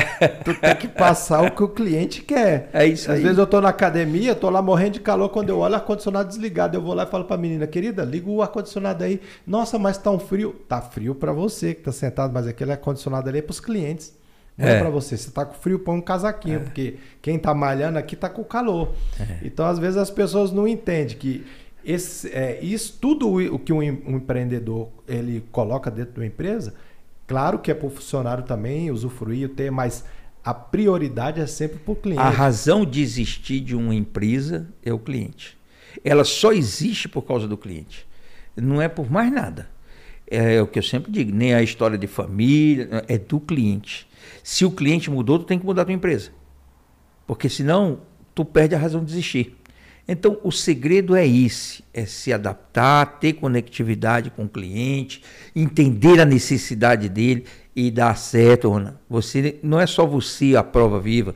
Nós temos muitos. Claudeci muitos... da Luarte Calçados Pronto. passou aqui. Pronto. Começou, é, não tinha nem 10 reais para começar. Ele deixou a carteira de identidade empenhorada na, na fábrica de picolé e pegou 10 reais de picolé. Acho que ele pegou 20, 30 picolés e deixou a identidade penhorada. Não tinha o capital inicial ali. Porque muitas pessoas às vezes não têm o capital, mas ele tem é, a sabedoria, o entendimento do negócio. E tem um cara que tem o capital e que está ali esperando alguém que tem alguma oportunidade para ele pôr a grana. A necessidade, amigo, achar a necessidade do cliente, o segredo é esse. Entende que ele mudou, essa pandemia todo mundo mudou. Todo mundo mudou. O teu hábito de consumo mudou. Entende como é que ele está agora. Vai atrás do cara, compreende como é que ele está, qual é a necessidade dele que não está sendo atendido. Tem um monte de oportunidade. Um monte. Teve muita gente que perdeu dinheiro, mas tem muita gente que ganhou. Porque fez isso. Então é só tu fazer que dá certo. Agora não adianta tu fazer e se acomodar. Ah, pô, entendi que o cliente está assim, agora eu vou fazer assim, acabou. Tem mais problema na vida. Não, ele já ele vai mudar daqui a pouco. Porque a pandemia, ela é pontual, mas o, a vida a é constante. Muitas coisas acontecem diariamente. É o modismo que entra na tua vida e que você tem que se acostumar com ele. Então, conectividade com o cliente é isso que vai ser o segredo do teu sucesso como empreendedor, como empresário. Uma coisa que eu, que eu observei, às vezes você é, você falou a empatia com o cliente. Se eu compreendo que o Valdir é, consome um produto, mas que ele também gosta de outro produto, se eu tenho um espaço dentro do meu comércio, por que, que eu não vou colocar esse outro produto aqui que o Valdir consome? Né? É o cara que vende a carne e vende o carvão. Perfeito. Né? Se você, o cara vendia só a carne. Ele falou, pô, mas o cara compra carne aqui. Ele precisa de um carvão para essa carne. E ele vai comprar uma bebida em outro lugar. Então eu já ponho a bebida, eu ponho a carne e ponho o carvão. Sabe qual é o negócio que é clássico nesse modelo? Farmácia. A farmácia, quando ela abre, ela tem que ter um conjunto de produtos que muitas vezes tem um remédio ali que ela vende um a cada não sei quanto tempo, mas ela tem que ter. Porque se tu chegar na farmácia com uma receita e nessa receita um dos remédios não tiver, o cara vai para lá para outra. Sim. Ele não vai comprar parte com você eu e parte com outro. Eu não compro. Então, a farmácia, o modelo de negócio da farmácia já incorporou isso. Eles, por isso que eles trabalham com um número de unidades enorme. No, no o número de, de, de, unidades que eles trabalham é, é assim, são milhares. Por quê? Porque eles têm que ter de tudo. Se eles não tiverem de tudo na farmácia, eles perdem o cliente. Faltou um item, o cara deixa. É. Mas isso é tudo oportunidade. É, tu tem que enxergar, entender o comportamento do cliente. Entender o comportamento do cliente, tu se adequa a ele e tu vai longe. E cara, quem faz, quem é maleável nisso, dá certo, amigo. Você que está nos ouvindo, dá certo. Tem muita gente que tem sucesso na vida como empresário fazendo isso. Então você pode ter também. Se as pessoas deram certo fazendo isso, por que, que você não vai dar certo, camarada? Então não, não, não fique desacreditado. Não fique com desesperança, cara. Esse momento é horrível, porque muita gente perdeu o emprego, muita gente o negócio fechou. É, as pessoas estão com depressão em casa. Você olha para sua família às vezes e, e a sua a autoestima desaparece, você fica ali se sentindo sem dignidade por causa desse momento que você está vivendo. E eu vou te falar, não botar comida em casa para um filho, meu amigo, é uma dor. É, é uma dor, mas é uma dor muito grande. Então você que está nos assistindo aí, você que está com desesperança, acredite, amigo, acredite que dá certo. E a nossa função, minha e do Ronan, é levar essa mensagem para você. Porque a gente quer dar a você a esperança de dias melhores, é ou não é, Ronan? Com certeza. Então, se espelha aqui, ó. O Ronan, cara, que foi, que caiu, que levantou, que quebrou, que desistiu, não quero mais saber desse negócio de empreender. Daqui a pouco estava empreendendo de novo e que teve sucesso. Se o Ronan teve sucesso, você vai ter também, cara. Se não desista da vida. Não desista. Há tempo para todo propósito debaixo do céu. Para tudo. Há tempo para a morte, há tempo para a cura. Eclesiastes capítulo 3. O tempo da cura está chegando, amigão. Desiste não. Não desiste não que a gente está com você. E se você acredita no seu sonho, eu, o Ronan, nós vamos acreditar também e vai dar certo. Essa eu acho que é a principal mensagem que a gente pode levar para as pessoas. Valdir, nós temos um quadro aqui chamado Curte ou Esquece. Diretor, põe na tela. Vamos ver aí as opiniões do Valdir. Vixe Maria. Fiquei nervoso. Olha aí, Valdir Oliveira. Olha aí. Esse Fortaleza Futebol Clube. Se eu curto, amigo. É, esse é um. É, é, nossa, é uma paixão na minha vida. Eu não vou dizer que é um amor, senão minha mulher vai ficar brava comigo. Mas curto e curto muito. Olha, se tivesse um, um ovo de Páscoa do Fortaleza. Ô, Valdir... papai. Olha, é. dá uma oportunidade de negócio. Ovo de Páscoa de é, time de futebol. É, aliás, aproveitando é. aqui essa sua audiência maravilhosa, nós temos a embaixada do Fortaleza aqui é, no Distrito Federal. Então, quem está nos assistindo, que é cearense, torce pelo Fortaleza Esporte Clube, procura lá no Instagram Leões do DF. Oh. Faz um contato, amigo. Vamos, venha para cá, para a embaixada. Vamos curtir o nosso Fortaleza junto. Vamos relembrar da nossa terra, que é bacana, e conviver junto com os nossos amigos cearenses e torcedores de Fortaleza. Ó, oh, isso aí é bacana. Próximo diretor. Eita! Olha só, onde você conseguiu isso, rapaz? Rapaz, essa produção aqui não é Danada! Fraca, essa é minha esposa Rita. E o Valdir aí? Esse é o Valdir. Isso aí tem 31 anos. 31, 23 de fevereiro. Foi de depois 1991. da UDF ou vocês casaram? Depois, depois, depois. Depois de formato. Eu formei em 89 e casei em 91. 91. É, e essa aí é a Rita. Foi... Minha parceira, minha cúmplice. E, a, é. sua, a, sua lua de mel foi em, em Guarapari, é, no Guarapari. Espírito Santo, em Guarapari. Rapaz, esse aí é o momento do sonho. Olha aí, eu tô com esse negócio chama smoke jaquetão. Eu nunca tinha botado um negócio desse na vida, eu botei para casar. Com gravata, borboleta. É, Rotuadora ali. É, e eu, eu vou te falar. Você casou em qual igreja? Na igreja Dom Bosco. Na Dom Bosco, aqui, é, na W3. Na Dom Bosco. E essa foi é, esse foi, essa foi a, a melhor decisão da minha vida, a mais importante decisão da minha vida. A minha vida mudou porque porque a Rita é, me ajudou a mudar a minha vida. Ela é, cara, a Rita é, é extraordinária. Porque eu vou te falar, é, rodar mil quilômetros, meu amigo, para ver o Fortaleza jogar contra o Tupi. É muito amor. e muito parceira. É, a Rita me ensinou uma coisa muito bacana que eu vou aproveitar aqui para ensinar para ensinar, mas para contar para as pessoas, né? A gente era recém-casado, eu não tinha nem filho ainda. E eu tinha um carro, um Voyage, e eu estava no meu local de trabalho e um, um guardador de carro, lavador de carro, pediu a chave para levar de um canto para outro. Eu achei que ele sabia dirigir, eu dei a chave a ele. Ele não sabia dirigir, ele acabou meu carro. Meu Deus. Ele acelerou demais, o carro voou e bateu. Eu tinha meses de casado. E eu liguei para minha mulher no trabalho dela, falei, Rita, e o cara acabou meu carro, e é um absurdo, porque ele peguei, ela ouviu, ouviu, quando, ela, quando eu respirei, ela disse, alguém se machucou? Eu falei, não.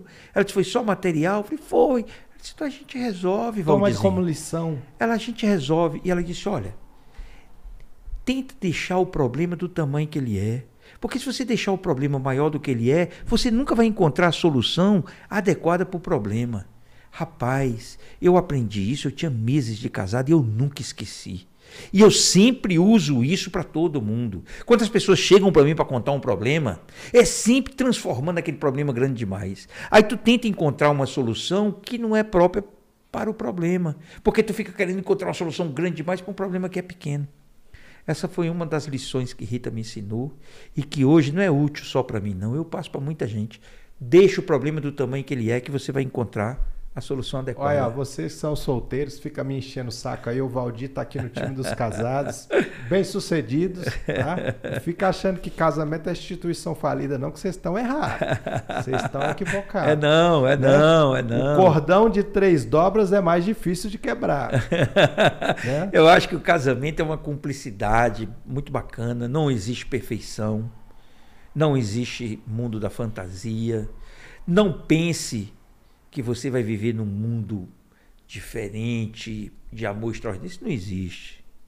Não existe. O que, que existe é uma parceria e cumplicidade. Isso é que é fundamental para a sua vida. É, isso é a razão de viver. É você olhar para trás e ver o que você construiu. Com muitas imperfeições, muitos desencontros. Tem. É difícil viver com alguém, amigão. Ixi! É muito difícil, é uma mania diferente da sua. É de você chegar em casa e a pessoa tomar banho e deixar a toalha na cama. Caramba, por que, que você deixou na cama? Por que você não pendura ali? Meu Deus, mas o que, que tem eu deixar aqui na cama? Então você vai se adaptando a algumas coisas da vida que são mínimas. Isso é muito pequeno. Muito. O que é maior é a cumplicidade, amigo. É na hora que errou, sentar e perdoar o erro. O perdão é uma dádiva, amigo. Mas é o que faz você viver bem, é saber perdoar. Porque conviver com amigo, não é com a esposa só, não, é com amigo, com filho, com pai, com, com mãe. Sócio, com... com sócio. Tu erra o tempo todo. E tu tá se deparando com erro o tempo todo. Se coloca no lugar da pessoa. Eu empatia. uso um mandamento que foi o único que nosso Senhor Jesus Cristo deixou pra gente é, amar o teu próximo como a si mesmo. É. Né? Então a gente não faz com as pessoas aquilo que a gente não gostaria que fizesse. Eu uso isso dentro da minha empresa, eu uso dentro do meu casamento e dá muito certo. Às vezes, quando a minha esposa erra, eu chego para ela e falo assim: se eu fizesse isso com você, você ia gostar? Não. Por que, que você fez comigo? Me desculpa. A mesma forma, quando eu é. faço alguma coisa que ela não gosta, se, você, se eu fizesse isso com você, você ia gostar? Não. Então, assim, quando usa esse mandamento que Cristo deixou para gente, é, você é, sempre colocar no lugar do outro. Assim, gostaria que fizesse comigo? Não, né, ninguém gostaria. Então, a gente, é, é, esse é mandamento foi, foi muito sábio que, que é. Jesus deixou para gente. E você pode ter certeza que é, as suas palavras aqui, Valdir, sobre relacionamento me fazem admirá-lo mais. Obrigado. Tá? Porque hoje é poucas pessoas que que dá o crédito ao casamento, a uma é. relação. É. Mas é, mas é assim, é importante a gente dizer para as pessoas que é, isso não é o um mundo da fantasia. Porque é ruim você ter uma expectativa assim, né? Sim. Que você vai casar e viver num mundo. Não é. Não é não. É um mundo cheio de imperfeições. Mas é um mundo que te dá uma cumplicidade que é a razão de viver é, a família é o seu esteio, é o que te dá condições de vida. Então é o que eu procuro fazer e é o que me faz muito feliz. Essa aí é, essa aí é a, é a grande parceira, amigo. Essa aí é que me ajuda a passar por tantas coisas e que é, consegue me amar nas minhas imperfeições. E é duro, porque tu amar um perfeito é fácil. É. Agora, tu amar a imperfeição, amigão, é um desafio. Mas. Valdir, vê se você tem a mesma visão. O casamento, ele é, é, é, às vezes, é meio como se fosse um empreender. Como se você fosse empreender. É, o, o sucesso, para o sucesso, ele está lá na seleção. Ele está lá na seleção. Muitas vezes eu fui para uma balada à noite, conheci uma pessoa, daqui a pouco essa pessoa já estava dormindo comigo ali na, naquele momento que você está mais vulnerável, né? Você está ali do lado da pessoa que você acabou de conhecer numa balada duas, três, quatro, cinco horas atrás. Você está ali vulnerável a essa pessoa. E de hoje eu fico refletindo, eu fico pensando, cara, o maior processo seletivo da sua vida é a sua companheira. É. Porque ela vai passar mais tempo com você do que você passou quantos anos com seus pais? Ah, eu passei mais com ela. Eu casei com 24. Pois é, você já está é, 31 anos com é, ela. 31. Então, o seu processo seletivo, porque é. pai e mãe você não vai escolher, é. família você não escolhe, você nasce. Agora, o processo seletivo para quem vai passar o resto da vida do seu lado, e eu costumo sempre dizer, é, quando você tem que olhar para o perfil da pessoa que. Será que essa pessoa vai estar comigo quando eu estiver lá velhinho? Lá numa, numa situação de fragilidade, essa pessoa vai estar comigo? Né? É coisa que eu não enxergava no meu primeiro relacionamento que hoje eu enxergo, né? Que a minha esposa já deu mil provas. É, quando a minha mãe, eu tive a, a minha mãe teve esclerose lateral amiotrófica, ou ela, e né, muito debilitada é. e veio para Brasília, morava em Caldas, veio para Brasília é, para colocar uma, uma sonda gástrica para alimentação e ficou aqui uma, uma época, um período aqui e o maior constrangimento da minha vida era dar banho na minha mãe. Isso era muito constrangedor para mim. Imagina. E a minha esposa percebeu isso e, e né, minha esposa nasceu na família já abençoada, já financeiramente, então te, nunca lavou um prato dentro de casa. E quando ela entrou na frente e falou: Não, isso está te constrangendo, está te fazendo mal, pode deixar que eu assuma esse compromisso aí. Cara, você quer prova de amor maior que é, essa, né? É. A pessoa ir lá assumir um, é. uma coisa que para você que era filha era ruim e ela né, não era parente dela ali de sangue e ela entrou ali. Então assim, essa prova são são provas que eu não vou esquecer nunca na vida. Vou guardar isso. Amar a imperfeição. Eu acho que é essa se eu posso é, deixar como marca é, essa minha história de vida e principalmente para os mais novos, é, amigo, é, casar é uma coisa é muito boa ter família. Isso tudo é uma ajuda, uma razão de viver, de existir. Mas o teu desafio é amar a imperfeição, porque tu sabe que tu vai conviver com a imperfeição e não é fácil. Amar o perfeito é muito fácil. Amar a imperfeição é difícil. Mas é o resumo do desafio do casamento, é amar a imperfeição. É, eu sou imperfeito e Rita conseguiu esse esse feito e nós estamos levando nossa vida. Eu também, eu também amo a imperfeição, ela também é imperfeita e assim nós vamos construindo nossa vida. Daqui a pouco eu vou ter meus netos, Ana.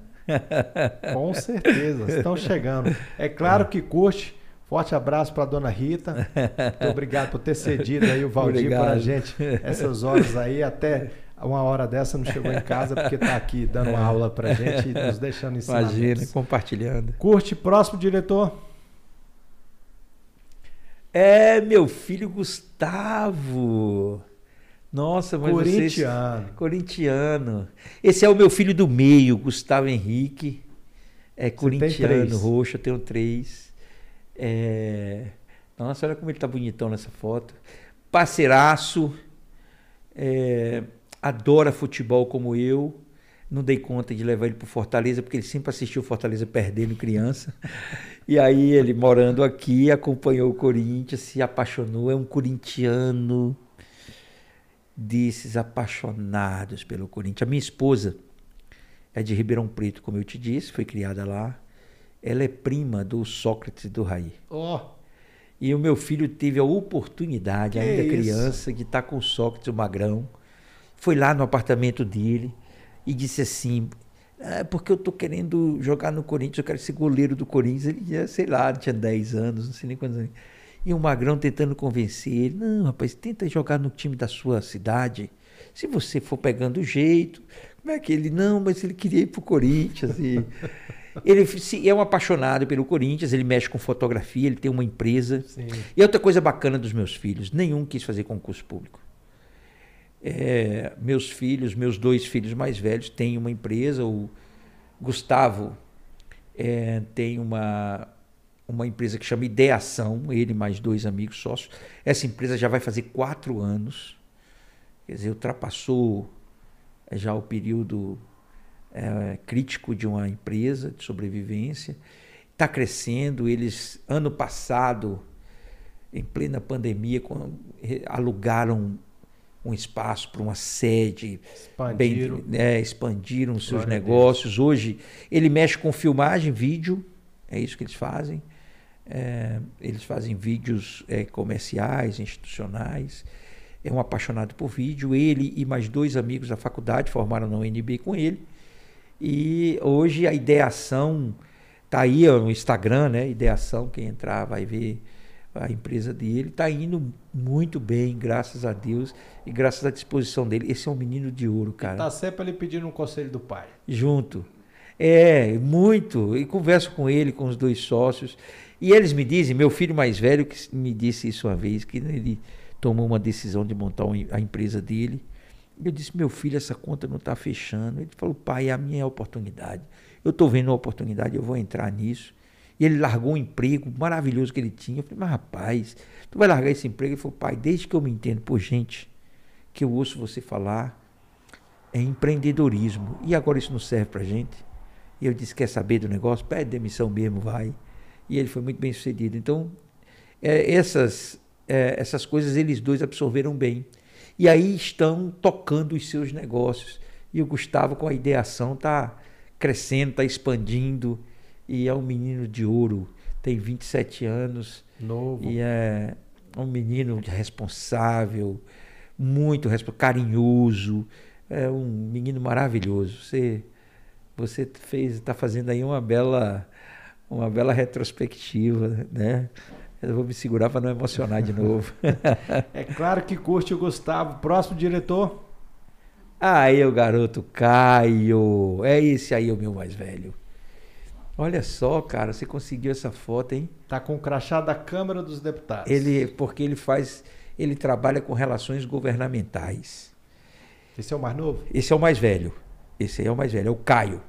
O Caio, é, ele fez ciências políticas na UNB e ele tinha um sonho, que ele queria montar a própria empresa de relações governamentais.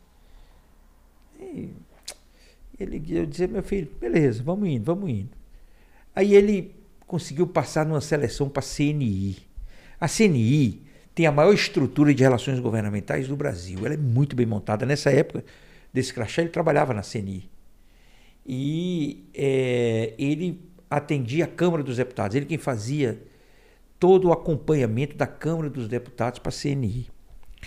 Ganhava razoavelmente bem para realidade dele, para a idade pra dele. Idade. Tinha um futuro, porque os chefes, enfim, a perspectiva era muito boa na CNI para ele continuar assim. Quando foi 2020, pandemia, ele em agosto pediu para conversar comigo com a mãe dele, ele já morava fora num apartamento, alugou um apartamento, saiu de casa. E ele pediu para conversar comigo e a mãe dele. E lá em casa é assim, não é? Quando a gente tem um problema, a gente senta todo mundo na mesa. Eu, minha mulher, meus outros dois filhos. E todo mundo dá pitaco no problema do outro. É assim que a gente constrói lá em casa. E ele disse: Olha, eu estou querendo conversar com vocês. Chegou lá, ele fez uma matriz SWOT. Para quem não sabe, matriz SWOT é um instrumento, é uma ferramenta de planejamento onde você monta ameaças e oportunidades para o processo de tomada de decisão. E ele fez uma matriz SWOT, o danado, porque ele queria tomar uma decisão. Sabe qual era? Pedir demissão do emprego dele e montar a empresa dele no meio da pandemia, amigo. No meio da pandemia, ele queria abrir mão do emprego dos sonhos, ganhando bem, para montar uma empresa que eu olhava para a conta e a conta não fechava. E ele, nessa matriz SWOT, botou a planilha dele, perspectivas dele. Eu falei, meu filho, essa conta não fecha. E foi quando ele me disse isso, pai, é a chance da minha vida. Ele está com 29 anos, ele tomou essa decisão há é, ele tinha 27, né? Ia fazer 27 anos. E aí ele, é a chance da minha vida, eu preciso fazer isso. Aliás, ele tinha 28 anos. É, e, e você sempre. Eu, desde que eu me entendo por gente, que eu ouço você é, falar de empreendedorismo, de você estimular os outros. E eu disse: quer saber? Como é que eu faço para te ajudar? E ele pediu demissão, saiu com a mão na frente e outra atrás, não levou nada e montou a empresa dele no meio da pandemia. Passou um aperto, Ronan. E eu vendo o aperto dele e eu deixando. Né? Ele sabia que eu estava perto, mas ele foi, foi. Hoje, agora em janeiro de 2022, ele acabou de alugar sede, uma nova novo espaço sede da empresa dele. Sabe aonde? Uma casa aqui no Lago Sul. Ó. Oh. Na Q11. Que bacana, Valdir. Ele tá, rapaz, com a empresa dele, voando. me surpreendendo, voando. Eu fui esses dias conhecer, né, lá. E quando eu entrei, eu falei: caramba, filho, você alugou esse negócio aqui e o, e o faturamento está dando. Ele disse: tá, pai, está sobrando. Então, então é isso. Eu acho que é um empreendedor maravilhoso. E esse menino, é, ele é igual ao pai dele. Um comunicador maravilhoso. É um menino de sensibilidade que não existe. A emoção dele é a flor da pele. Sabe, a flor da pele. É, gosta do que faz, apaixonado pelo que faz. É um menino maravilhoso. Maravilhoso. E o Caio tem tudo para ter todo o sucesso do mundo na vida. Todo o sucesso do mundo na vida. Porque ele é dedicado. Ele acredita no que ele faz. Ele não desiste. Tá e ele tem um, e ele é conversadorzinho, sabe? Desses que não tem sempre um argumento e vai e constrói, não desiste nunca, Ona. Nunca. E ele me deu prova disso porque no pior momento da economia, no pior momento do mercado, esse menino montou uma empresa e, e se deu bem. Então, caramba, tem que tirar o chapéu para ele. Só pode é curtir, curtir muito. É o que eu falo. Às vezes, é o sonho tá tão guardado dentro de você. É, a esposa é o equilíbrio, né? É aquela que tá ali, ó. Você fala, joga ali a minha, a minha, como é que é o nome do da ferramenta que ele criou aí? A matriz SWOT. A matriz, joga a matriz SWOT na frente. É, e a é. esposa olha aquilo e fala: Meu Deus! E você lá no fundo tem aquela coisa é. que tá falando que vai dar certo, vai dar certo, vai dar certo. Acredita no sonho, né, Ronan? É isso que você é. fez de filho, vai lá e eu tô aqui. É. Tô te acompanhando de longe. Tem que apoiar, tem que apoiar. Quando a gente acredita nos sonhos, não é à toa que o Ronan tem 18 empresas, porque ele acredita no que ele faz. Como ele acabou de dizer, se ele for limpar o chão, o chão dele vai estar maravilhoso, porque ele é assim, ele é dedicado, ele acredita no que ele, ele põe a vida dele nisso. Esse meu filho, ele é assim, ele não consegue fazer nada mais ou menos. Desde criança, tudo que ele se mete, ele tem que ser o cara. Ele é assim. Ele tem que ser o melhor. Eu me lembro que eu fui ele fazia o terceiro ano de segundo grau ali no Leonardo. E véspera de vestibular, esse menino sempre gostou desses movimentos, quis montar um grêmio estudantil, estava sempre no Tem meio de um movimento político, ele é um líder nato.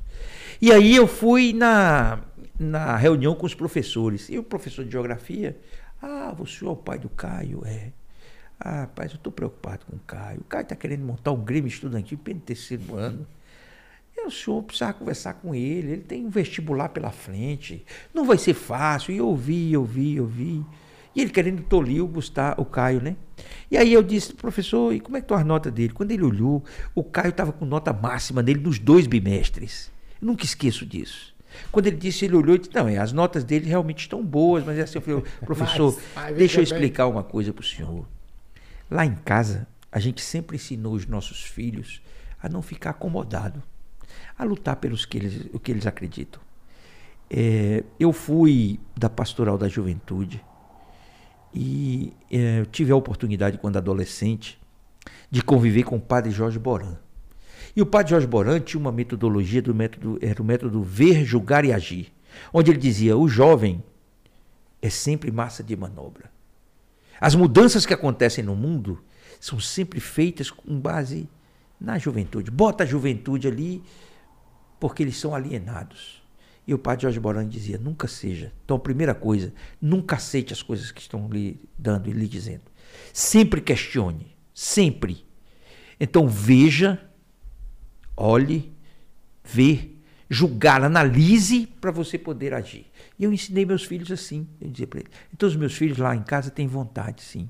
Eles têm que ter, porque eu não vou criar robozinho, não. E o meu filho é a maior prova disso. Eu criei um homem maravilhoso, um homem respeitoso, um homem responsável, mas eu criei um profissional extraordinário que sabe, sabe construir as coisas dele dessa forma. Não é aceitando o que colocam para ele, não. É acreditando no sonho dele, mas construindo o sonho dele. E ele está tendo sucesso com a RGB, o nome da empresa dele chama RGB, né, que é, o, é a sigla, que é Relações Governamentais do Brasil, é, com fazendo um sucesso danado. Outro dia ele fechou um contrato com a Shell, amigo. Ó. Oh. Pelo amor de Deus. Então, é, você vê que é um menino de ouro, é um menino que não desiste nunca, que ele vê as dificuldades e ele tenta encontrar coisa que eu não. Outro dia ele saiu porque ele ia tirar umas fotos especiais lá na empresa dele. Então ele é assim, ele não desiste, ele vai atrás do sonho e quem acredita no sonho e realiza ele. E o Caio é isso aí. É claro que eu curto e curto muito, né? Abraço, Caio. RG B. B. Forte abraço. Próximo diretor. Aí é covardia. aí é covardia.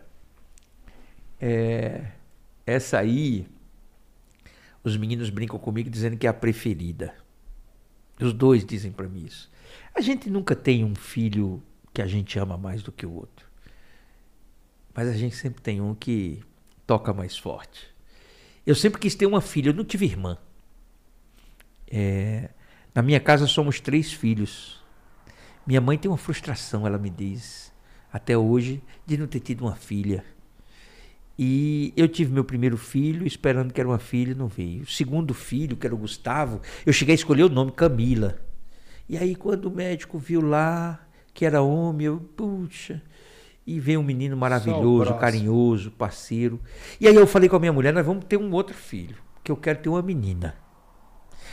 E aí eu é, fui, conversei com médica para entender se tinha jeito. É, que tem jeito nada, isso é coisa de mão de Deus. Mas a minha mulher engravidou depois de sete anos do meu segundo filho. E quando ela engravidou, ela com sete semanas perdeu o menino. Nós, quando o médico fazendo o exame disse, ó, perdeu, já não está mais aqui. Nós caímos no choro. Eu caí no choro compulsivo. E ele disse, mas você não tem dois filhos? Mas porque eu tinha certeza que vinha a minha menina. E aí, é, depois que passou aquele trauma, a gente disse: pô, vamos tentar de novo? Vamos. E Onan, eu tinha certeza que era uma menina. Sabe quando você tem certeza? Sim. Eu tinha certeza absoluta que era uma menina.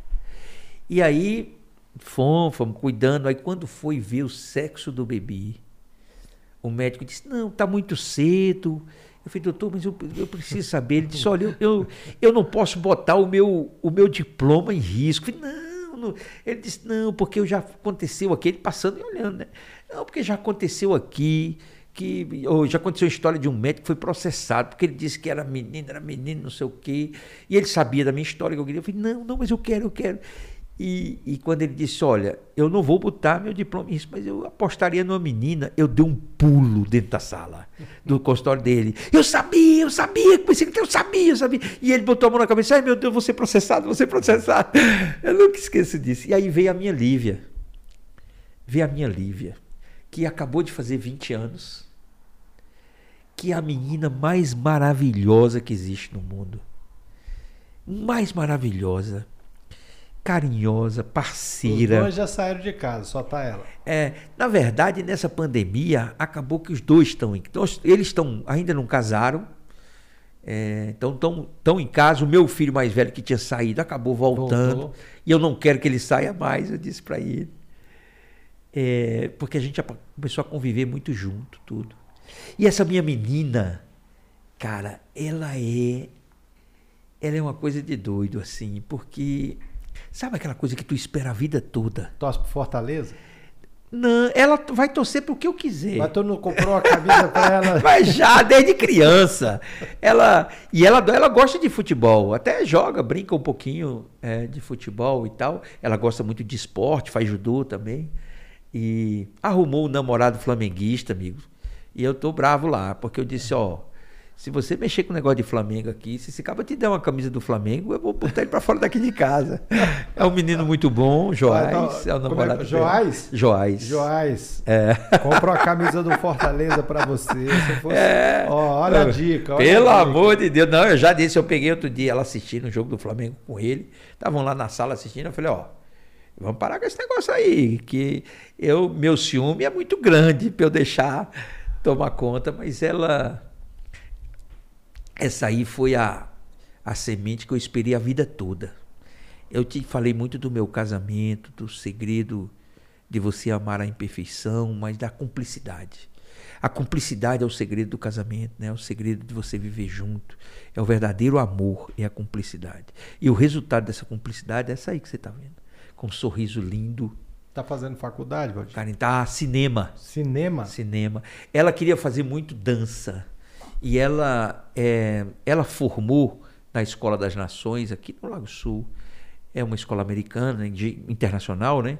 E ela aplicou para três universidades fora.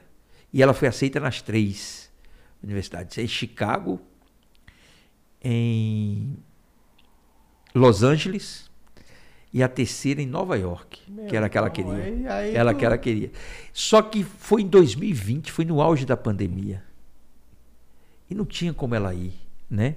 E ela acabou não indo, ficou queria, né? presa em casa. Não, eu desde o início eu não gostava da ideia. Eu disse a ela que ela vai estudar fora o dia que eu aposentar, porque eu vou morar com ela, né? É, porque, nossa, é o amor da minha vida. E eu é, e ela acabou, ela acabou fazendo cinema aqui, mas vai ser muito difícil segurar ela. Ela ela tem essa vontade. Aqui tem é, faculdade de cinema? Tem, tem, faculdade UNB? de cinema. Onde? Ela está fazendo na, no IESB. No IESB? É, que é uma boa faculdade, é, mas eu sinto que ela, é, ela quer trabalhar muito com, com arte, né, que é o negócio dela. E ela foi preparada, porque ela estudou numa escola para isso, nós investimos nisso. Ela foi preparada para o mundo. Né? Então, vai ser difícil ela ficar aqui. É, mas é, eu vou, eu disse a ela que eu, quando eu aposentar, ela pode ir para onde ela quiser, porque eu vou junto. Vai junto. mas ela é uma menina maravilhosa, dança maravilhosamente, desde os 9 anos. O que, que aconteceu com ela? Tem 20 anos. É, ela, desde, sei lá, dos 10 anos, ela está numa academia do Reginaldo. Ela dança lá. Sabe o que ele fez nessa pandemia? Ela começou a dar aula de dança e ela é, criou um, né, no Instagram as propagandas, fez as propagandas dela, criou turmas e cara. Qual o estilo de dança? É, é street dance. Street dance. É. E sabe o que aconteceu? Não é que essa danada tá dando certo com esse negócio. É, ela tá fazendo, já tem duas turmas lá na academia dela do Reginaldo Moreira. É, quem, quem se interessar, inclusive, ter os seus filhos aí que queiram dançar, as filhas. Ela tá dando aula lá, é, tá no Instagram, acho que é Lívia Messias, eu acho ela. Mas é a Academia Reginaldo Moreira, que fica ali no final da Asa Norte, acho que é, 700, é 515, 715, sei lá, 716, eu não sei ao certo. Agora eu não sei bem o endereço, mas se procurar no, na, na, na internet vai saber, no Google, é Academia Reginaldo Moreira, ela está é, dando aula agora e está ganhando o dinheirinho dela com 20, você acredita? Acredito. Ela, e ó, eu vou dizer um negócio para você, conhecendo meus filhos como eu conheço, essa danada vai montar a academia vai dela. Ela vai longe. É, ela vai montar a academia dela, principalmente depois da experiência que ela tiver fora. Nós fomos, é, em 2019, nós tem um grande evento de varejo em Nova York, é NRF. E eu fui para Nova York para esse evento, minha esposa foi também, nós levamos ela e acabamos ficando um tempinho maior lá. E ela aproveitou e foi fazer um curso numa academia de dança de Nova York, na, da Broadway. E, e eu vi, eu fui lá um dia para ver o, o ensaio dela e eu vi que essa menina nasceu para isso. Então eu tenho certeza que ela vai ter as experiências dela fora e eu garanto a você, essa menina vai montar uma academia, Lívia Messias, vai arrebentar a boca do balão no Distrito Federal. Anota esse nome. Hein? Fazendo o que ela gosta. É, se sabe que teve a abertura da concha acústica ano passado. nessa pandemia e tal, e eles abriram a concha acústica. E na abertura contrataram, chamaram um grupo de dança dela. Foi a primeira vez que ela dançou profissionalmente. Caramba. É, e eu sentei na primeira, na primeira fileira, eu estava lá. E quando ela entrou no palco, eu comecei a filmar. E eu estava com um amigo, que é inclusive quem produziu o evento e tal, o Fernando Borges da F2, que é conhecido como Fernando Feio. E eu chegou perto de mim para falar. E aí, quando ele olhou para mim, eu estava chorando. Eu estava com, a, com, com o celular e as lágrimas correndo do meu rosto, né? E ele olhou e disse: Você está chorando? Eu falei: Eu tô, eu tô, é minha filha e tal, porque eu sou assim. Foi a primeira vez que ela subiu no palco de forma profissional. Eu tenho certeza que ela vai fazer aqui uma carreira maravilhosa, vai ter uma academia maravilhosa Amém. e vai ser uma empreendedora de muito sucesso. Amém.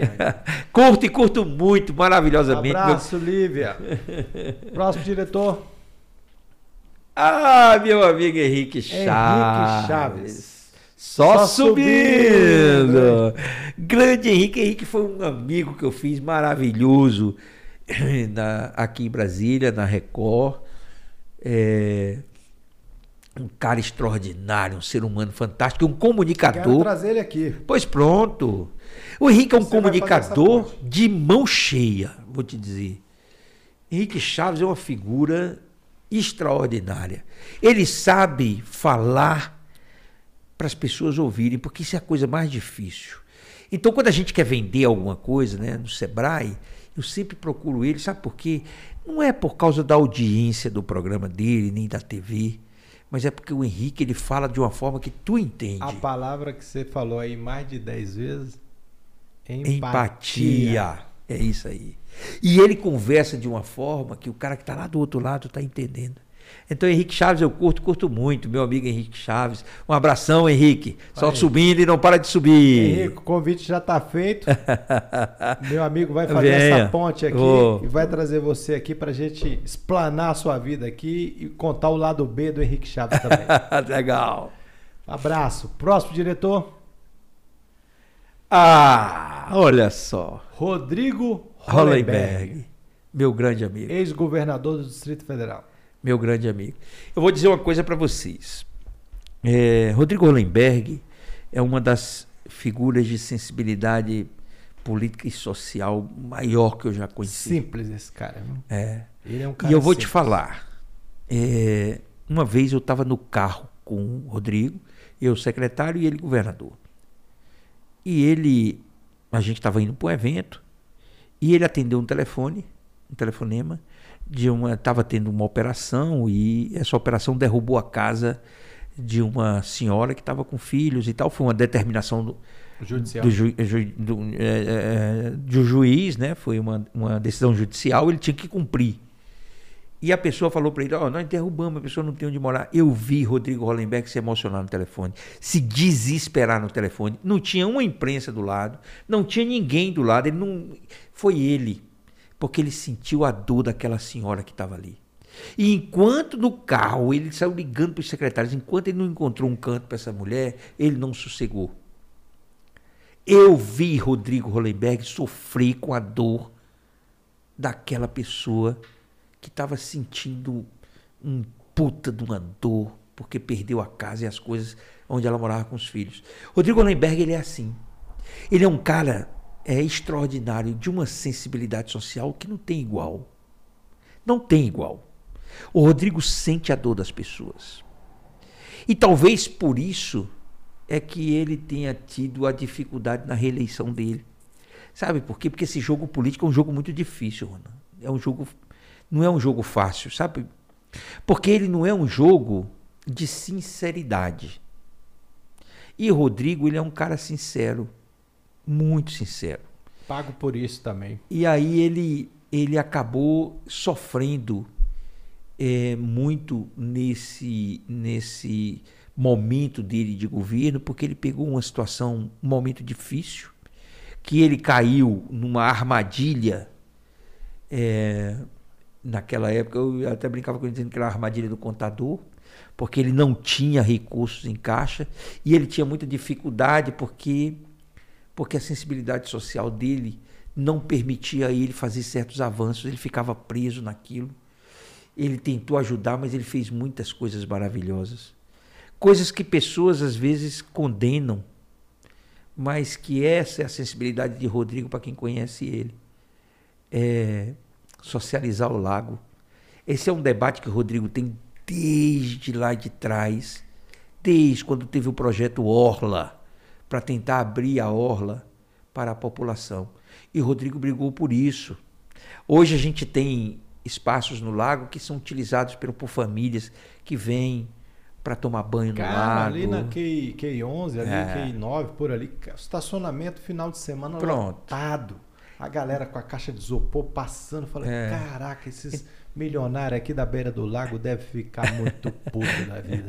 Então, é, Rodrigo é uma figura, é, é essa figura. É uma e figura é um cara, é o cara governador que eu tava numa festa junina, falava, me dá um carreteiro. Quando eu olhava, ele tava do lado. Me dá um também. É, é isso aí. Tudo bem. É isso aí. Eu tava aí. lá no Moto Capital passando, daqui a pouco ele passava na moto. Pai, eu falei, ei, governador, tudo bem? Rodrigo, Rodrigo, ele é um cara extremamente simples. Ele e a Marcinha, eles, quando ele foi eleito governador, eles moravam numa casa de madeira de três quartos ali no Parkway ele terminou o mandato dele morando numa casa de madeira, três quartos no Parkway.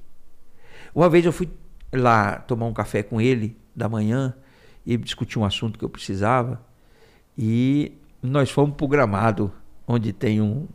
A, a, a, churrasqueira dele é uma churrasqueira com uma coberturazinha assim, só para churrasqueira. Eu já fui numa festa muitos é. anos nessa casa. E aí eu sentei naquele gramado numa cadeira daquelas de plástico, numa mesa. Lá vem Rodrigo agarrado numa garrafa de café. Ele tinha feito, ele era governador, gente.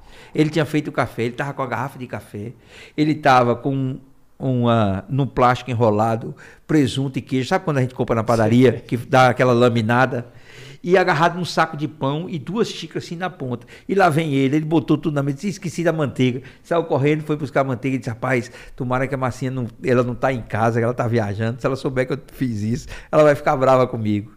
Esse é Rodrigo Hollenberg, uma pessoa simples, né, um grande amigo, um grande homem público, uma pessoa que eu tenho uma, uma grande admiração e que eu tenho orgulho de dizer que é meu amigo. É uma pessoa é, muito importante para Brasília que eu espero que Vai voltar continue agora? contribuindo. Vai ser candidato a deputado federal, federal, ele me disse, e que eu espero, sinceramente, que ele é, tenha muito sucesso, porque ele é uma pessoa que tem muito a contribuir é, com, com Brasília, né? Ele é, e a gente tem que juntar as pessoas de bem, de alma boa. Rodrigo tem alma boa. Rodrigo pode ter um conjunto de defeitos aí no seu processo de como gestão, todos nós. como todos nós somos imperfeitos, ele também é. Mas Rodrigo é, tem uma sensibilidade que a gente tem que tirar o chapéu. Eu conheço o Rodrigo de perto e posso dar esse depoimento. Ele tem uma alma é fantástica. O Rodrigão é muito bem. E ama Brasília. E ama muito. Tá aí um cabo que é apaixonado por Brasília, muito. Rodrigo está numa fase da vida, pra você saber, que ele podia ficar em casa. Rodrigo já está aposentado do Senado, tem uma boa aposentadoria. É, tem uma fazenda que ele é, passou a. Desde que ele perdeu a eleição, ele entrou na fazenda de cabeça, transformou aquilo num puta do negócio, porque fazenda, quando você não está cuidando, amigo, ela Sim. vira um, um peteco de problema, né? Eu, o Rodrigo transformou aquilo num negócio e está ganhando dinheiro com aquilo. Então o Rodrigo está numa fase da vida, já avô, que ele podia aposentar, vou curtir a vida, quer saber, já fiz o que eu tinha que fazer, larga para lá. E não, ele está largando lá é, para vir porque o Rodrigo tem esse sentimento de retribuir para Brasília, para essa cidade, um pouco dessa cidade fez para ele. Ele diz isso constantemente. Retribuir para a cidade o que a cidade deu a ele, que foi muito. Então eu espero que ele alcance aí o resultado, porque a gente precisa de pessoas de alma boa, né? Como ele, tem outros também, mas. Também outro tá que fica aí para você fazer essa ponte e convidar ele para vir aqui. Ah, vou falar, ele vai ter um prazer enorme. Próximo diretor. Ah, Ibanês Rocha. Ibanês Rocha. É claro que, que eu curto e curto muito. Ibanês, eu vou lhe dizer uma coisa. Eu conheci Ibanês eleito. Foi a maior surpresa. É, eu conheci Ibanês eleito. Eu, claro que eu já conhecia de nome, presidente da OAB, mas eu nunca tinha estado com ele. E eu vou lhe dizer uma coisa, eu fiquei é, muito bem impressionado, porque eu estava vindo de um outro governo, é, que em tese era adversário dele, Sim. e, e ele tinha tudo para me ter como adversário. E Ibanez me, sempre teve um respeito enorme por mim. Enorme. É, todas as vezes que eu precisei, toquei o telefone, ele me atendeu, estava junto. É, Ibanez teve por mim momentos de respeito e reconhecimento que eu nunca vou esquecer. Em 2019, essa coisa de você ser secretário, você acaba causando algum transtorno para alguém, ou diz um não que a pessoa não aceita, não sei. Mas num determinado evento, um oficineiro de Santa Maria, que eu não conheço, não sei quem é, mas eu sei que ele é um oficineiro, ele tem oficina, né? Lá, foi o que me disseram. E eu não sei por que esse rapaz resolveu falar mal de mim. Causou um constrangimento, o meio empresarial que estava lá, lideranças empresariais se sentiram constrangidos, eu não estava presente, e não tinha sentido ele falar de mim. E a surpresa que eu tive, depois eu fiquei sabendo, é que o governador Ibanez Rocha foi o último a falar. Quando ele falou, ele foi me elogiou. Ele fez um reconhecimento público a mim, que tinha sido secretário de um governo que era em tese oposição a ele, né? E ele é, me disse, ele disse lá que eu era a pessoa certa no lugar certo. Então, Ibanez é, me tratou esses últimos três anos com muito respeito, é, com muita atenção. Na morte do meu pai, é, de Covid, ele me passou uma mensagem muito carinhosa, lamentando o falecimento do meu pai. Então são coisas que a Mandou gente não esquece. muito bem na pandemia. É. Mandou Então, bem, muito bem. ouviu o setor produtivo o tempo inteiro. Sim. Foi muito correto na nossa na relação com o meio Foi o que empresarial. você falou aí hoje. É, Se coloca no lugar da pessoa. É. Ele se colocou, a esposa dele teve aqui. É, quando uma pessoa fala bem da outra, a gente fica mais assim. Mas quando duas, três, quatro, cinco pessoas começam a falar, você começa é, a olhar com, de forma diferente, né? A esposa dele teve aqui e a mãe dela é, teve o diagnóstico de câncer e o câncer ou Alzheimer, não, não me recordo. Mas é, a atitude dele, a primeira atitude dele foi de pedir a esposa para trazer a mãe para morar com eles. legal. Isso é muito raro. Né? Legal. Um homem na, na, na magnitude que ele se encontra como governador bem sucedido, como é, advogado bem sucedido, é, a esposa de, de origem humilde, a sogra tem um, um- um diagnóstico de câncer e ele imediatamente convida a sogra para ir morar com eles. Isso é raro num, raro no homem. E Uhum. Você sabe que eu, eu, eu me, me filiei ao PSB. Rodrigo me pediu, não vou ser candidato a nada, nem sou candidato a nada, mas Rodrigo, meu amigo Rodrigo Lemberg me pediu eh, essa ajuda e tal, e eu disse, olha, eu vou com uma condição. Eu quero um dia juntar vocês dois. Eh, o meu propósito em ajudar na política do jeito que eu sei é, é para juntar os diferentes. Eu acho que Banês tem a ousadia que Rodrigo Hollenberg não teve. Concordo. Ele está sabendo enfrentar as coisas com ousadia, ele tem um enfrentamento é, com o Ministério Público, essa coisa toda, é, em, de uma forma muito positiva para a nossa cidade.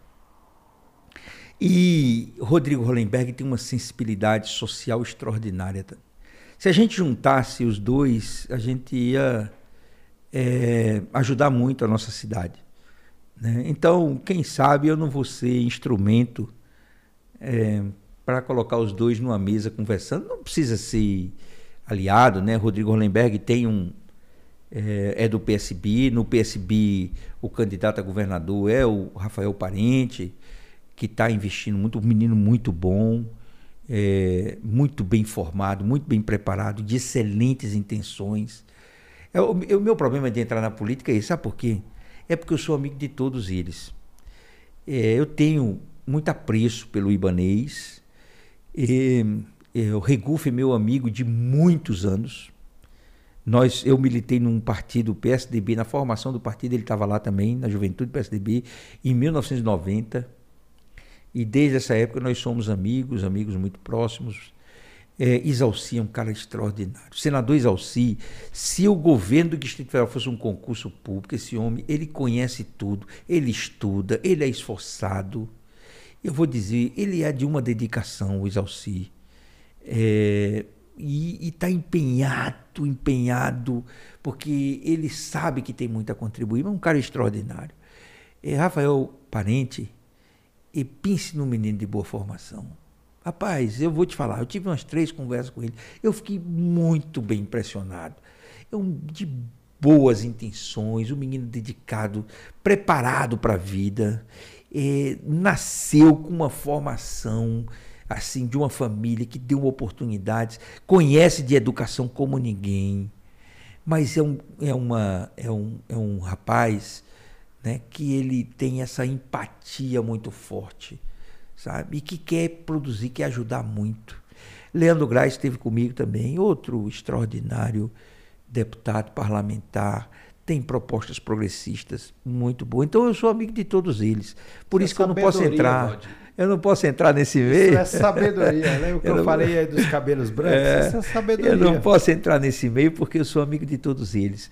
E de Ibanês eu é, tenho que fazer esse registro. Ele, eu, eu jamais poderia entrar numa, numa disputa política com o Ibanês, porque eu não tenho nenhum motivo para disputar com ele, muito pelo contrário, só para agradecê-lo e, e, retribuir a atenção e o apreço que ele teve por mim.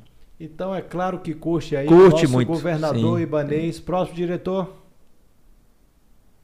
Luiz Inácio Lula da Silva. Eita! Aí tu tá complicando. é, eu acho que essa coisa da política nacional, ela, nós transformamos o país num ambiente muito ruim, que é o ambiente do ódio. Eu não acredito em nada construído com base no ódio, nada.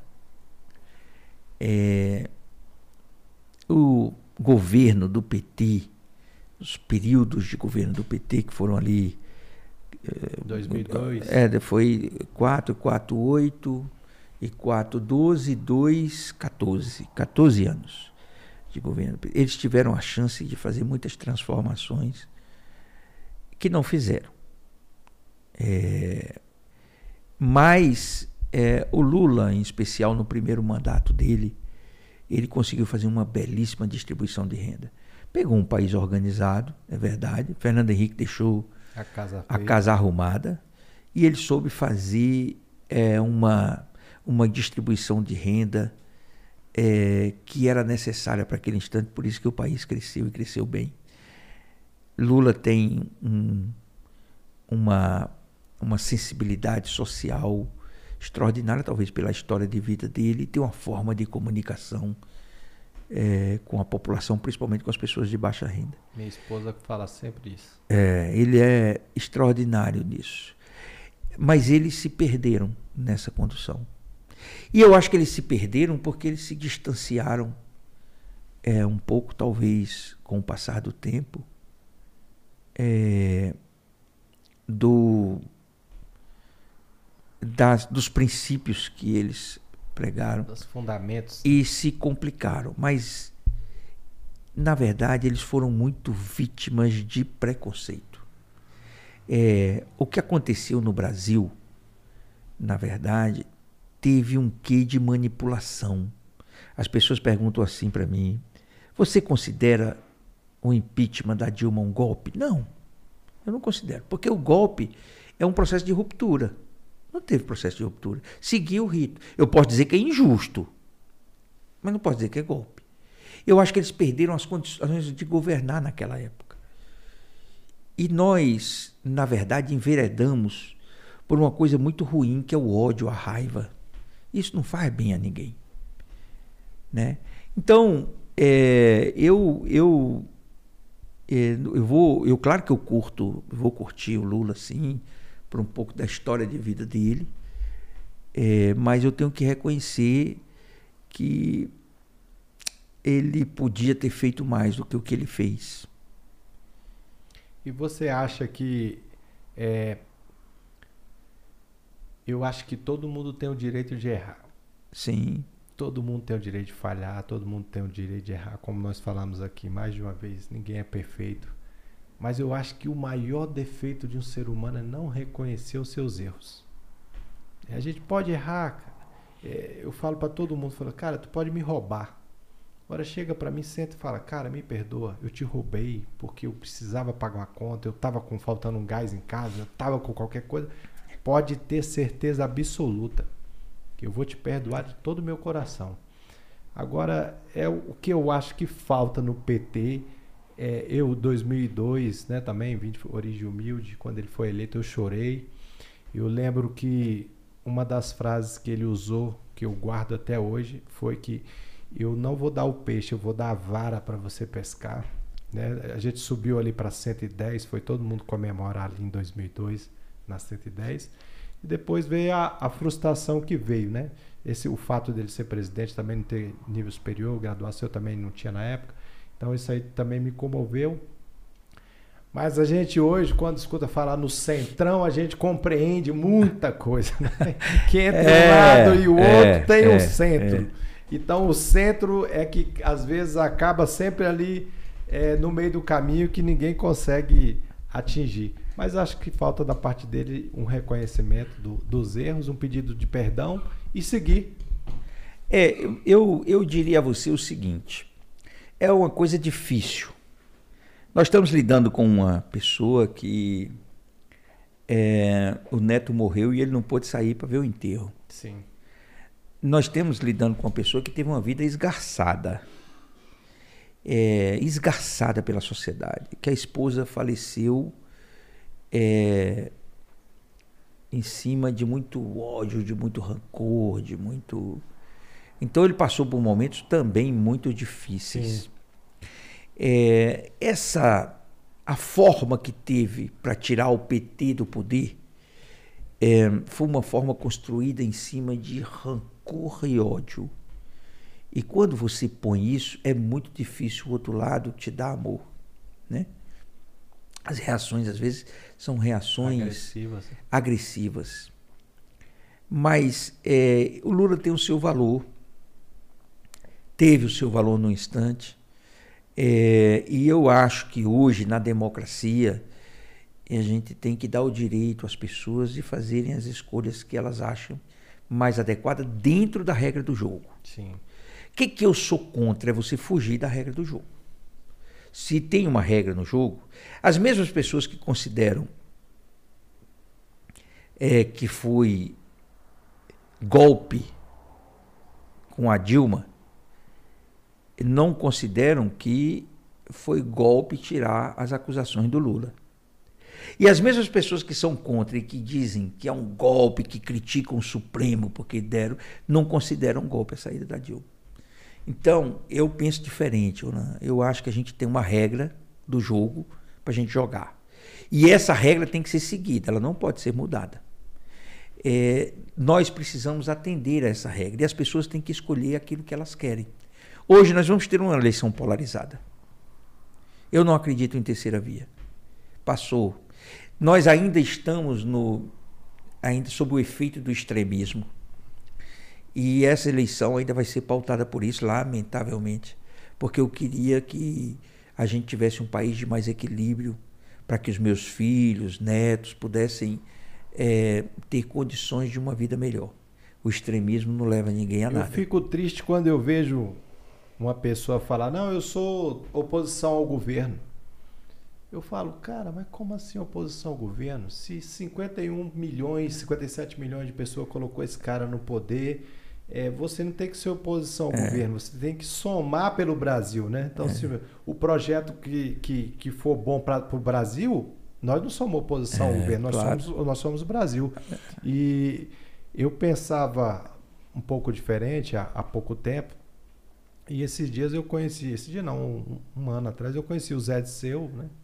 Tava no restaurante, ele olhou, me cumprimentou, eu fui lá, cumprimentei ele, batemos papo, ele ficou de vir aqui no podcast pra gente bater o papo, de vez em quando a gente conversa pelo WhatsApp.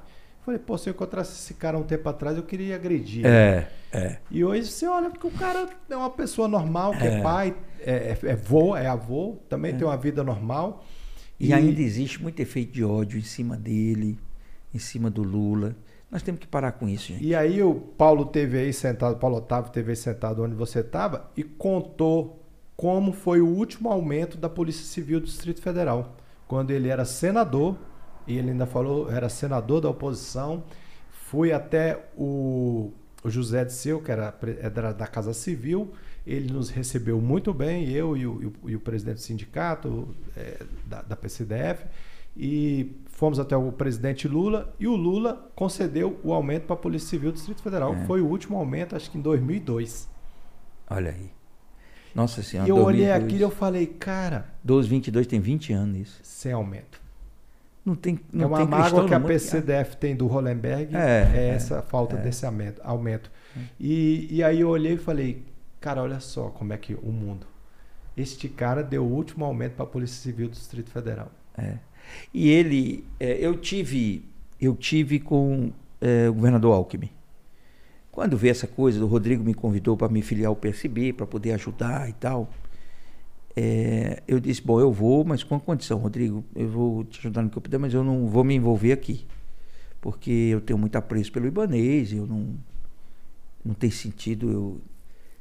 E, e, mas eu quero ajudar num projeto nacional. E aí eu fiz um contato com o governador Alckmin e é, conversei com ele, nós combinamos numa padaria em São Paulo. Aliás, eu disse que quando ele viesse a Brasília, eu ia levar ele na padaria, que eu tomo café também. E nós sentamos numa padaria para tomar um café. E eu achei a conversa extraordinária. Porque o Alckmin, e eu estou tratando de uma pessoa que sempre foi adversário do Lula. Né? Sim. O Alckmin foi adversário do PT a vida toda. Sim. E ele disse, Valdir, hoje o debate não é mais esse. Hoje o debate é a, pela democracia. E e a gente precisa ter uma palavra-chave, ele disse, eu tenho, que é desprendimento. Eu não estou preso a nada do passado, porque eu quero construir o futuro. E eu tenho conversado muito com Lula e, e acredito que é, esse é o melhor caminho. Eu falei, governador, o senhor tem certeza que o senhor vai, vai, vai dar conta de governar com, com, com o presidente Lula, se for eleito? Porque vocês foram adversários a vida toda. Ele disse, claro que nós vamos. Porque precisa. É questão de sobrevivência para ele e para nós. Ninguém vai conseguir fazer sozinho. Então nós estamos precisando, nós estamos passando por um momento, Valdir, hoje que é de união pela democracia. E é isso que nós vamos fazer. Tirando essa, esse rancor do coração, essa raiva do coração, e lutando por um país que seja, que tenha a liberdade e a democracia como, como regra de convivência. Eu disse, eu acho uma boa bandeira. O senhor tem razão.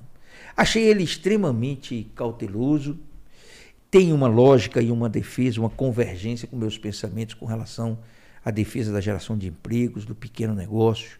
A gente está tá, tá tratando daquele que responde por 52% dos empregos e 27% do PIB. Ou seja, não existe distribuição de renda se não for através dos pequenos negócios. Olha, 52% dos empregos gerados no Brasil estão na mão de quem produz 27% do PIB. Se você apoiar a grande empresa, você concentra renda. Se você apoiar a pequena, você distribui renda. Então, é, o governador Alckmin está muito envolvido com isso e, e, acreditando que esse, nesse projeto e nessa proposta, é, em seguir essa proposta como uma alternativa, que me deixou muito encantado. Né? Então, eu posso lhe dizer com tudo isso, eu tinha prometido para mim que eu não ia votar mais no Lula. Porque aquelas cenas, aquelas histórias todas que eu vi na televisão me causaram um, um rancor. E eu vendo o ódio acontecer, eu dizia para as pessoas: gente, essa forma que está sendo construída para fazer o impeachment da Dilma vai ter um preço, porque as pessoas estão. O ódio vai ficar sem controle. Sim. E a gente não pode ser assim. O ódio é um péssimo conselheiro. E eu tenho a impressão, Ana, que em algum momento recente da nossa vida, nós abrimos uma porta onde tinham muitos idiotas presos. E esses idiotas saíram. saíram. E a gente viu eles saindo e nós deixamos. E eu estou, em pleno século XXI, ouvindo falar de pessoas que estão explicando que a Terra não é reta, que a Terra é redonda. Tu acredita no negócio desse? É, não pode. Não pode isso. Então eu, é, acho que a gente precisa passar por um momento em que o ideal é juntar, tirar esses extremos para construir um, um Brasil mais lúcido, mais sereno. E como a gente não vai conseguir construir isso, quem sabe a gente comece a caminhar passos que possam levar a gente a pensar assim. Que todo esse ocorrido sirva de lição. Sirva de lição. A gente aposta nisso, mas eu prefiro ter alguém que se eu entender que roubou, que fez, que a gente condene, que a gente brigue. Eu sei que cada vez que eu me pronuncio assim, a, a turma bate em mim, né? Eu, nas redes sociais, quando eu botei a foto com o Alckmin, um monte de gente disse: Eu estou saindo agora do seu Facebook e tal. E eu não respondi a ninguém. É, teve gente que me esculhambou lá e, e tal, mas eu, eu também eu não respondi a ninguém. Eu sei que teve gente que se decepcionou no meio empresarial, onde eu tenho muita, muito respeito, eu sei disso, que as pessoas gostam de mim. Teve muita gente que ficou decepcionada comigo por eu ter tido essa conversa com o Alckmin, por eu ter me filiado ao PSB, não para ser candidato, mas para ajudar. E se decepcionaram muito comigo. Como é que você está se juntando com o Lula? Você que disse que nunca mais ia votar no Lula e na esquerda e não sei o quê. E eu disse, gente, é justamente por isso, porque eu quero acabar com esse, esse sentimento. Esse sentimento ele não faz bem. Ele não vai fazer bem, ele vai levar a gente a ficar eternamente entre os extremos. E isso não faz bem a ninguém. Então, é, eu espero, sinceramente, que a gente possa ter uma eleição que ganhe aquele que vai governar para todos. E foi o que eu disse ao governador Alckmin. Falei, governador, é, eu tenho muito respeito pelo senhor, conheço é, o seu trabalho, a sua trajetória, e eu torço para aquele que vencer, seja quem for, que possa governar para todos. Ele go possa governar incluindo e não excluindo. Eu não posso ser presidente só de alguns, desrespeitando os outros. Eu tenho que ser presidente, inclusive, daqueles que pensam diferente de mim. Sim. Então eu disse a ele: é essa a expectativa que eu tenho de quem for ganhar essas eleições. Eu vou me decepcionar muito se a gente, depois de tudo que passou, de todo esse sofrimento, esse sentimento, a gente tiver um governo que exclua as pessoas. Seja ele o Lula, seja ele o presidente Bolsonaro. Quem ganhar tem a obrigação de abraçar esse país, de abraçar o povo, mesmo aqueles que pensam diferente. E eu acho que é, essa eleição com Lula e Bolsonaro, é, eu acho que ou uns vão se dobrar e falar assim, vamos governar para todos, ou o outro também vai se, se dobrar e falar, vamos governar para todos. Né? É, eu espero. Também espero. Eu espero. E compreendo sua, sua visão. Então, curte. Curto. Próximo diretor. Eu sabia que vinha. É nosso último de hoje, Jair Messias. É, polêmico, eu Jair sabia. Messias Bolsonaro. Eu sabia, quando eu vi você botar o Lula aí, eu sabia que vinha o Bolsonaro. Qual é a minha grande dificuldade com o presidente Bolsonaro? Todo mundo tem pontos positivos, tá? Sim. O presidente Bolsonaro tem pontos positivos, sim. É, eu acho que toda essa reação que a gente teve com essa chegada é, dos conservadores, o que eles estão chamando de direita conservadora ao poder, tem, eu conheço amigos que se consideram de linha da direita e que diz que o, o presidente Bolsonaro não é direita coisa nenhuma e tal. É, mas, eu, na verdade, o que nós tivemos foi essa ascensão. Ela veio porque houve um abuso, principalmente, de repente, numa pauta comportamental, né? numa, numa pauta de comportamento aí, com relação a, a, a desrespeitar o sentimento de alguns. É, então, o presidente Bolsonaro conseguiu romper com isso. É, e, e a gente tem que respeitar e entender que tem pessoas que estavam abafadas, mas que pensam de algumas formas que a gente precisa ouvir. Né? Agora, o presidente é, Bolsonaro ele tem uma coisa que eu acho muito difícil para a política, é, que é a, a não ser um, um democrata por excelência. Eu digo isso e as pessoas dizem, não, muito pelo contrário, o Bolsonaro quer a liberdade das pessoas, defende a democracia. Não, as atitudes dele não foram direcionadas. É assim. E eu acho que o presidente Bolsonaro ele perdeu toda a minha simpatia nessa pandemia. Porque, como eu lhe disse no começo, é, um bom líder tem que ter empatia, tem que sentir a dor das pessoas. E o presidente Bolsonaro tratou essa empatia, essa, essa pandemia, de uma forma muito ruim. Foi, de uma forma desrespeitosa. E foi o combustível que ele deu é. para que tudo voltasse contra ele. É. Né? Ele, é, ele tratou essa questão do vírus sem sentir a dor daqueles que estavam sofrendo. Eu não consigo conceber que um líder possa celebrar enquanto seu povo está sofrendo. Eu acho que isso não é bom. Eu via o presidente Bolsonaro celebrando em motociata, em motociatas, em, em, em férias, se divertindo na praia enquanto o povo estava morrendo nos hospitais. E o que eu vi foi ele fazendo pouco caso, imitando pessoas que não estavam respirando direito, chamando de marica aqueles que tinham medo do vírus. E meu pai morreu desse vírus. É, essa forma dele na pandemia me mostrou que ele não é o líder que eu quero ter. É, ele não é o líder que representa aquilo que eu, que eu acredito. E aí é, foi nesse sentido que eu tive essa conversa com o, o, governador Alckmin. E eu vi que o governador tem o mesmo sentimento. De mostrar que essa eleição, ela não é uma eleição do Lula contra o Bolsonaro. Ela é uma eleição da democracia contra a autocracia. E todos nós precisamos brigar pela democracia, porque senão nós não vamos ter mais ninguém para reclamar. Tem uma. Uma. Não sei se é um verso, uma poesia, que muito lembra muito a questão do nazismo lá da Segunda Guerra, que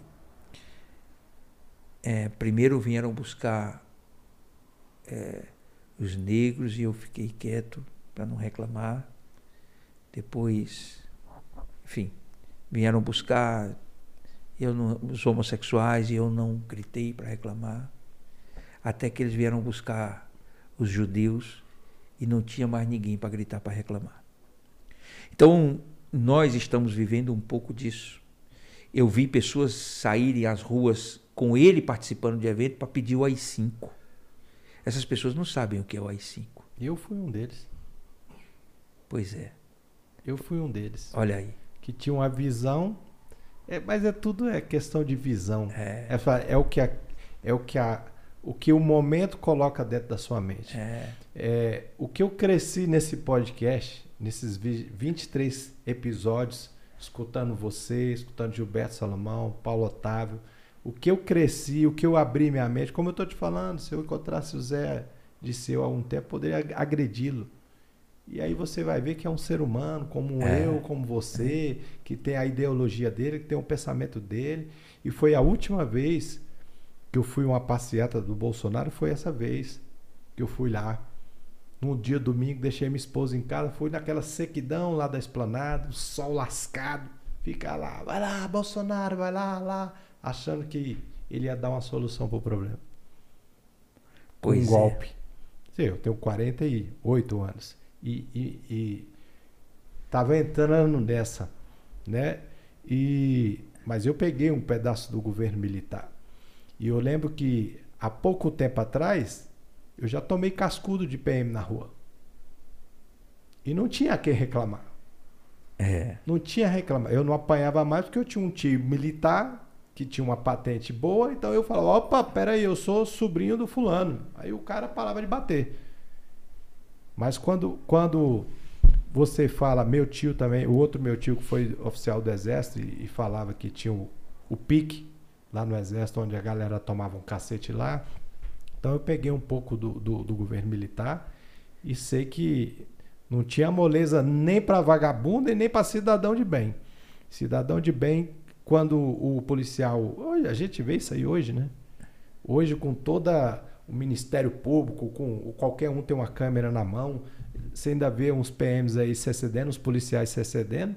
Você imagina naquela época. Olha, eu, eu não, eu vou te dizer uma coisa. Eu acabei de escrever um artigo, vai sair quinta-feira, no Jornal de Brasília, que o título é Olhos que Condenam. É, tem um, uma série, tá na Netflix, quem puder assistir, assista Olhos que Condenam, baseado numa história, fatos reais. Um conjunto de cinco crianças negras nos Estados Unidos que foram é, acusadas de um estupro, um deles com 14 anos. Foram acusados de um estupro, muito mais forçados pela polícia e pela promotora, porque eles eram negros. Esses meninos cresceram presos. E quando eles estavam adultos, sofrendo pão que o diabo amassou, o verdadeiro criminoso reconheceu seu crime e o estado de Nova York foi obrigado a pagar uma uma indenização milionária para eles pelo que eles passaram. É, a opressão, o preconceito, o racismo, a homofobia são inaceitáveis. Nós estamos passando hoje por um momento no Brasil que o ódio fez com que a gente aceitasse coisas como aceitáveis. Nós não podemos deixar isso.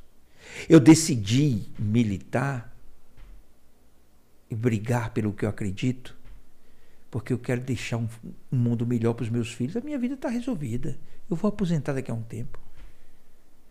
Mas eu não posso permitir que nos dias de hoje adolescentes sejam espancados porque são homossexuais. Que há que o racismo, como aconteceu no último jogo do Fortaleza lá contra o River Plate, quando um torcedor jogou banana na torcida do Fortaleza, enquanto outros torcedores imitavam o macaco, eles riam. Tá lá no vídeo, eles rindo, fazendo galhofa de um de um racismo e as pessoas dizerem que não existe racismo no Brasil estruturante. Existe. E a gente está deixando que isso tome conta. As nossas famílias estão sofrendo. Sabe por quê? Porque é, muitas coisas estão. Se nossos filhos estão sofrendo por opções que estão fazendo, porque as pessoas estão entendendo isso como normal. Porque nós deixamos esses idiotas saírem do quarto e tomarem conta da nossa vida. E se só vai mudar, amigo, se nós fizermos a nossa parte. Você é a maior prova que as pessoas precisam repensar porque as suas decisões porque foi tomado no auge de uma emoção. Sim você olhar aquelas cenas no Jornal Nacional, daquele dinheiro saindo daquele cano. E pagando imposto no final do mês. Pagando e sendo massacrado como empreendedor. E olhar esses caras com aquele monte de dinheiro vazando, uma roubalheira, uma esculhambação. Sabe o que, é que aconteceu? Despertou o ódio no seu coração. Sim. E você passou a olhar essa turma como sendo o demônio Inimigo. aqui. E aí você aceitou tudo que te diziam do outro lado. E aí sabe o que aconteceu? Nós transformamos esse país. A cura. Esse, exato. A cura. Nós transformamos esse país é, num ambiente horrível, onde o mais importante é eu destruir o meu inimigo a qualquer custo, porque ele não é um mero adversário político. Mas eu adorei quando o presidente Biden ganhou a eleição no discurso que ele fez. Sabe por quê? Porque lá no discurso dele ele disse, ele citou Eclesiastes 3. Há tempo para todo propósito debaixo do céu. Há tempo para a morte. E há tempo para a cura, mas o tempo da cura está chegando. Então o tempo do amor está chegando para vencer o ódio. Eu não estou falando para defender o Lula, não. Eu estou dizendo é no coração das Humano. pessoas. Não interessa se quem vai ganhar é Lula ou Bolsonaro. Interessa o que está no coração do Ronan. É porque o Brasil era um país amigável, né? E agora a gente está um país hostil. Nós vamos voltar a ser É. amigável. Ó, para você ver, é, quando tinha passeata, eu pegava a bandeira do Brasil, botava no capô do meu carro e saía lá para esplanada, fazer buzinaço e tal.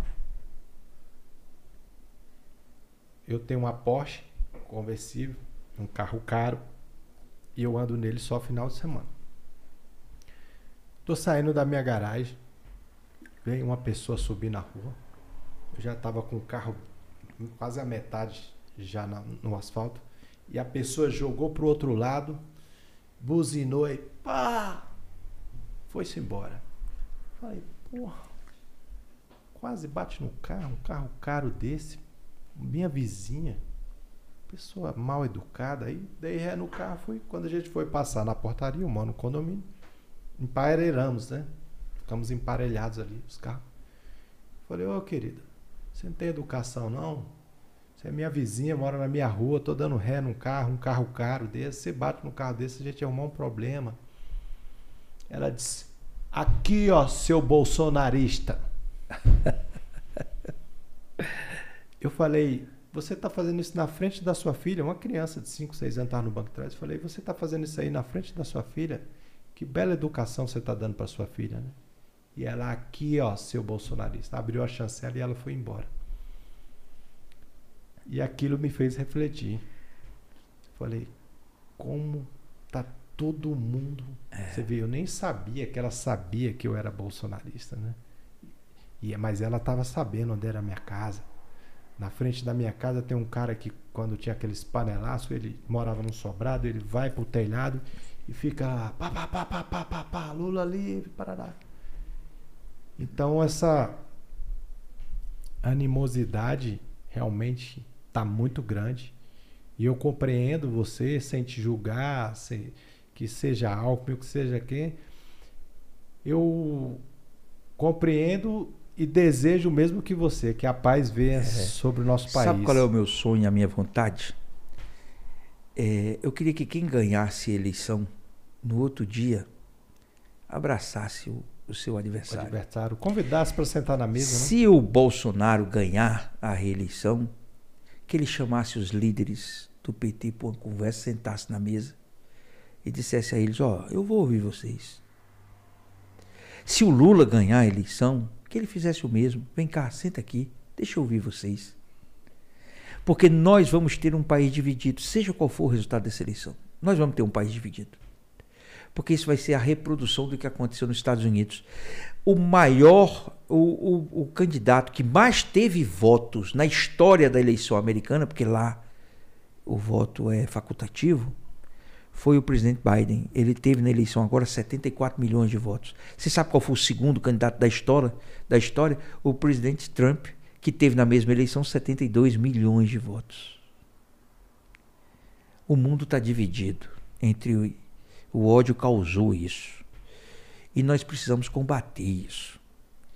E eu só vou entender que isso está certo se tiver alguém com essa condição de fazer isso. Nós temos que lutar pela democracia. Aceitar o resultado da eleição, seja ele qual for. E tentar conviver com o adversário sem entender que ele é inimigo. Respeitando. Então, amigo, a gente não pode defender a volta do AI-5. A gente não pode defender um golpe militar. Os militares merecem o nosso respeito de outra forma. E eu tenho certeza que eles mesmos não querem isso. Com certeza. Quem viveu as histórias de 64, do que a gente viveu no Brasil, e tem um monte de livro. O áudio saiu essa. Eu- essa, eu- essa- do essa- do STM. Ontem, ontem na imprensa. hoje- Mas olha, tem um livro que conta a história do Rubens Paiva, deputado Rubens Paiva, que é pai do Marcelo Rubens Paiva, que escritor, feliz ano velho. Ele era deputado e ele, por um erro, foi retirado da casa na frente dos filhos e foi morto em tortura. E a família nunca encontrou o corpo dele. Não existe justificativa no mundo que você possa dar para aceitar isso para uma família. as pessoas que foram torturadas. Eu vi a jornalista Miriam Leitão falando e, e sendo querendo né, as pessoas querendo fazer pouco caso do que ela viveu na época uma mulher sendo torturada com cobras com e a gente entender que isso é normal amigo ou que está correto. Será que esse é o Brasil que a gente quer? Será que a gente quer para os nossos filhos esse reino do ódio? O retorno disso não, não vamos fazer isso não. Vamos fazer diferente. Vamos tentar compreender que quem vai ganhar a eleição é quem tiver a maioria dos votos. Mas quem vai governar, vai governar para todos os brasileiros. E que tem que ter empatia, ele tem que sentir a minha dor, amigo. Ele tem que saber o que eu estou sofrendo. Ele não pode fazer, celebrar enquanto seu povo sofre. Eu não posso admitir isso. Meu pai morreu. E como meu pai, ele não pode ser um número estatístico, não. Entendeu? Então, assim, não posso admitir que um líder seja assim. Por isso que eu acho que o presidente Bolsonaro é, pecou. Ele teve todas as chances do mundo, porque ele assumiu um governo onde as pessoas tinham horror do governo que estava do que a gente tinha vivido nos anos do PT. As pessoas tinham. Então ele tinha tudo para conseguir fazer o governo que as pessoas queriam, para acertar. Ele, cada palavra e cada atitude dele, ele, ele, ele estimulava a raiva e o ódio. Era isso que ele estimulava. Eu não posso aceitar que um líder estimule a raiva e o ódio. Isso não está certo, amigo. Isso está errado resolva exterminando, né, em vez de consertar. É. Então, eu não sei se o presidente Bolsonaro vai ganhar a eleição. Eu acho que essa eleição vai ser a eleição mais disputada da história do Brasil.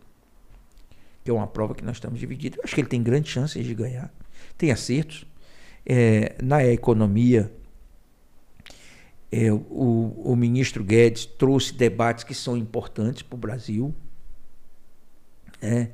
que são debates de um Estado que precisa ser revisto no seu tamanho, nas suas competências. E não é porque isso é bom ou é ruim, é uma necessidade matemática. Né? Então eu acho que as pessoas precisam conversar. É, é, eu sou muito amigo de Afif, Guilherme Afif. E aí, um dia eu estava jantando num restaurante, a Afif chegou com o Salim Matar, que era na, na época secretário de desestatização do ministro Guedes. E ele me chamou, me apresentou. Salim é um liberal convicto, né? E, e, e defende o liberalismo com, com seus conceitos. E, e aí o Salim, né, conversando comigo, é um prazer e tal, e eu, a FIF disse, olha, ele foi secretário de Desenvolvimento Econômico, eu falei, foi. E eu quero lhe dizer, é, secretário Salim, que é, a sua missão é mole. Defender privatização num governo liberal é moda. Quero ver eu que defendi privatização num governo socialista. E eu defendi privatização. Eu não acho que privatização seja o fim do mundo, não. Ao contrário, eu acho que um dos erros que o governador Rodrigo Lemberg cometeu, e eu já disse isso a ele, foi não ter aceito o meu conselho de privatizar.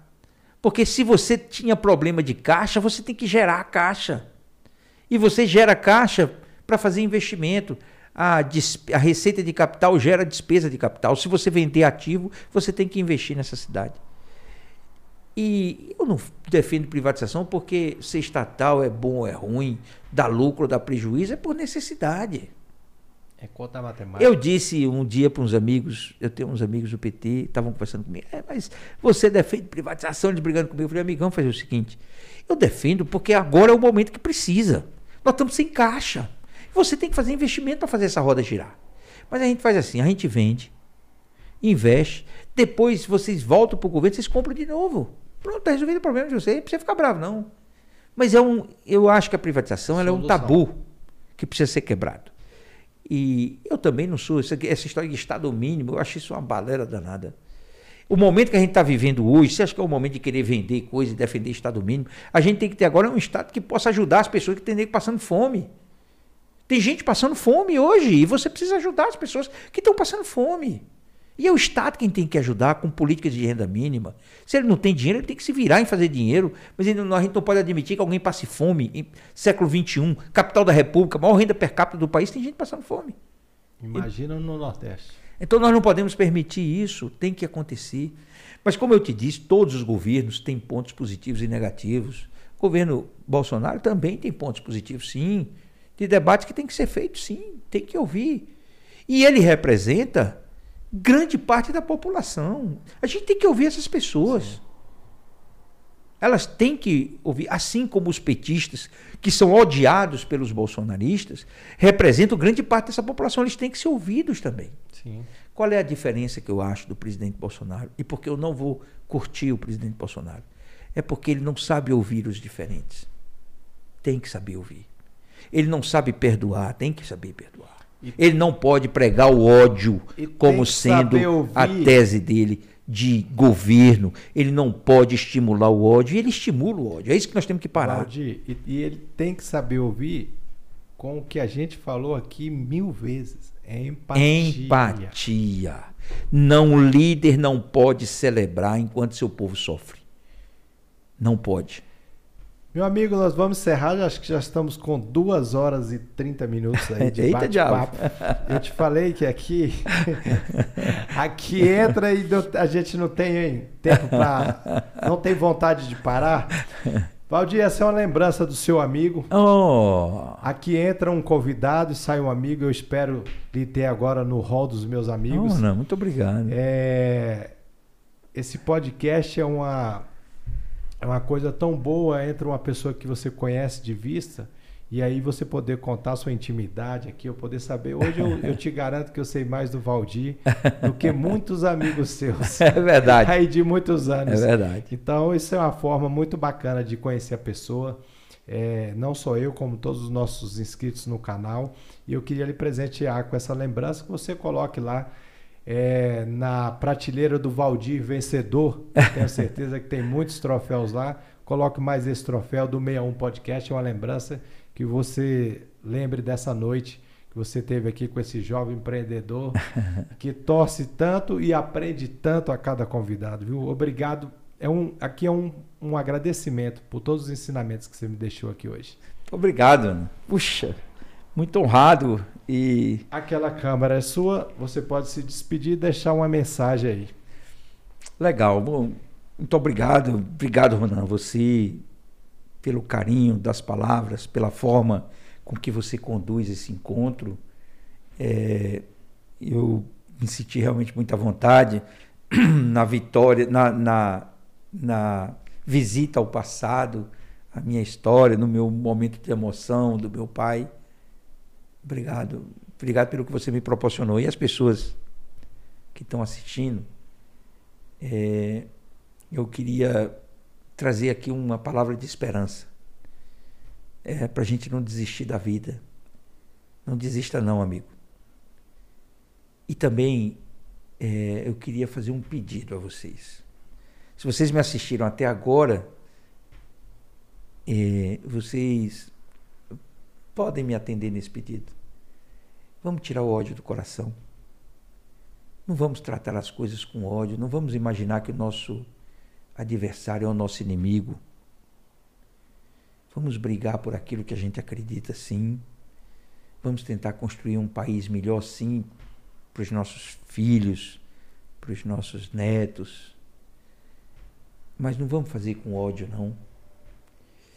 É, esquece essa briga que existe entre inimigos políticos que amanhã se tornam amigos e que vocês ficam é, com, na verdade, com a, com a consequência da inimizade. Vamos responder com amor, com carinho, com abraço as, os xingamentos daqueles que não aceitam que você pense diferente.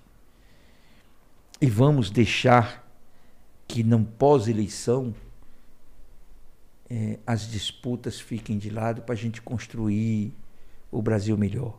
Eu queria fazer um pedido a vocês. Quando passar a eleição, seja qual for o seu candidato, abrace o seu adversário e mostre que um verdadeiro vencedor é aquele que tem a humildade na vitória.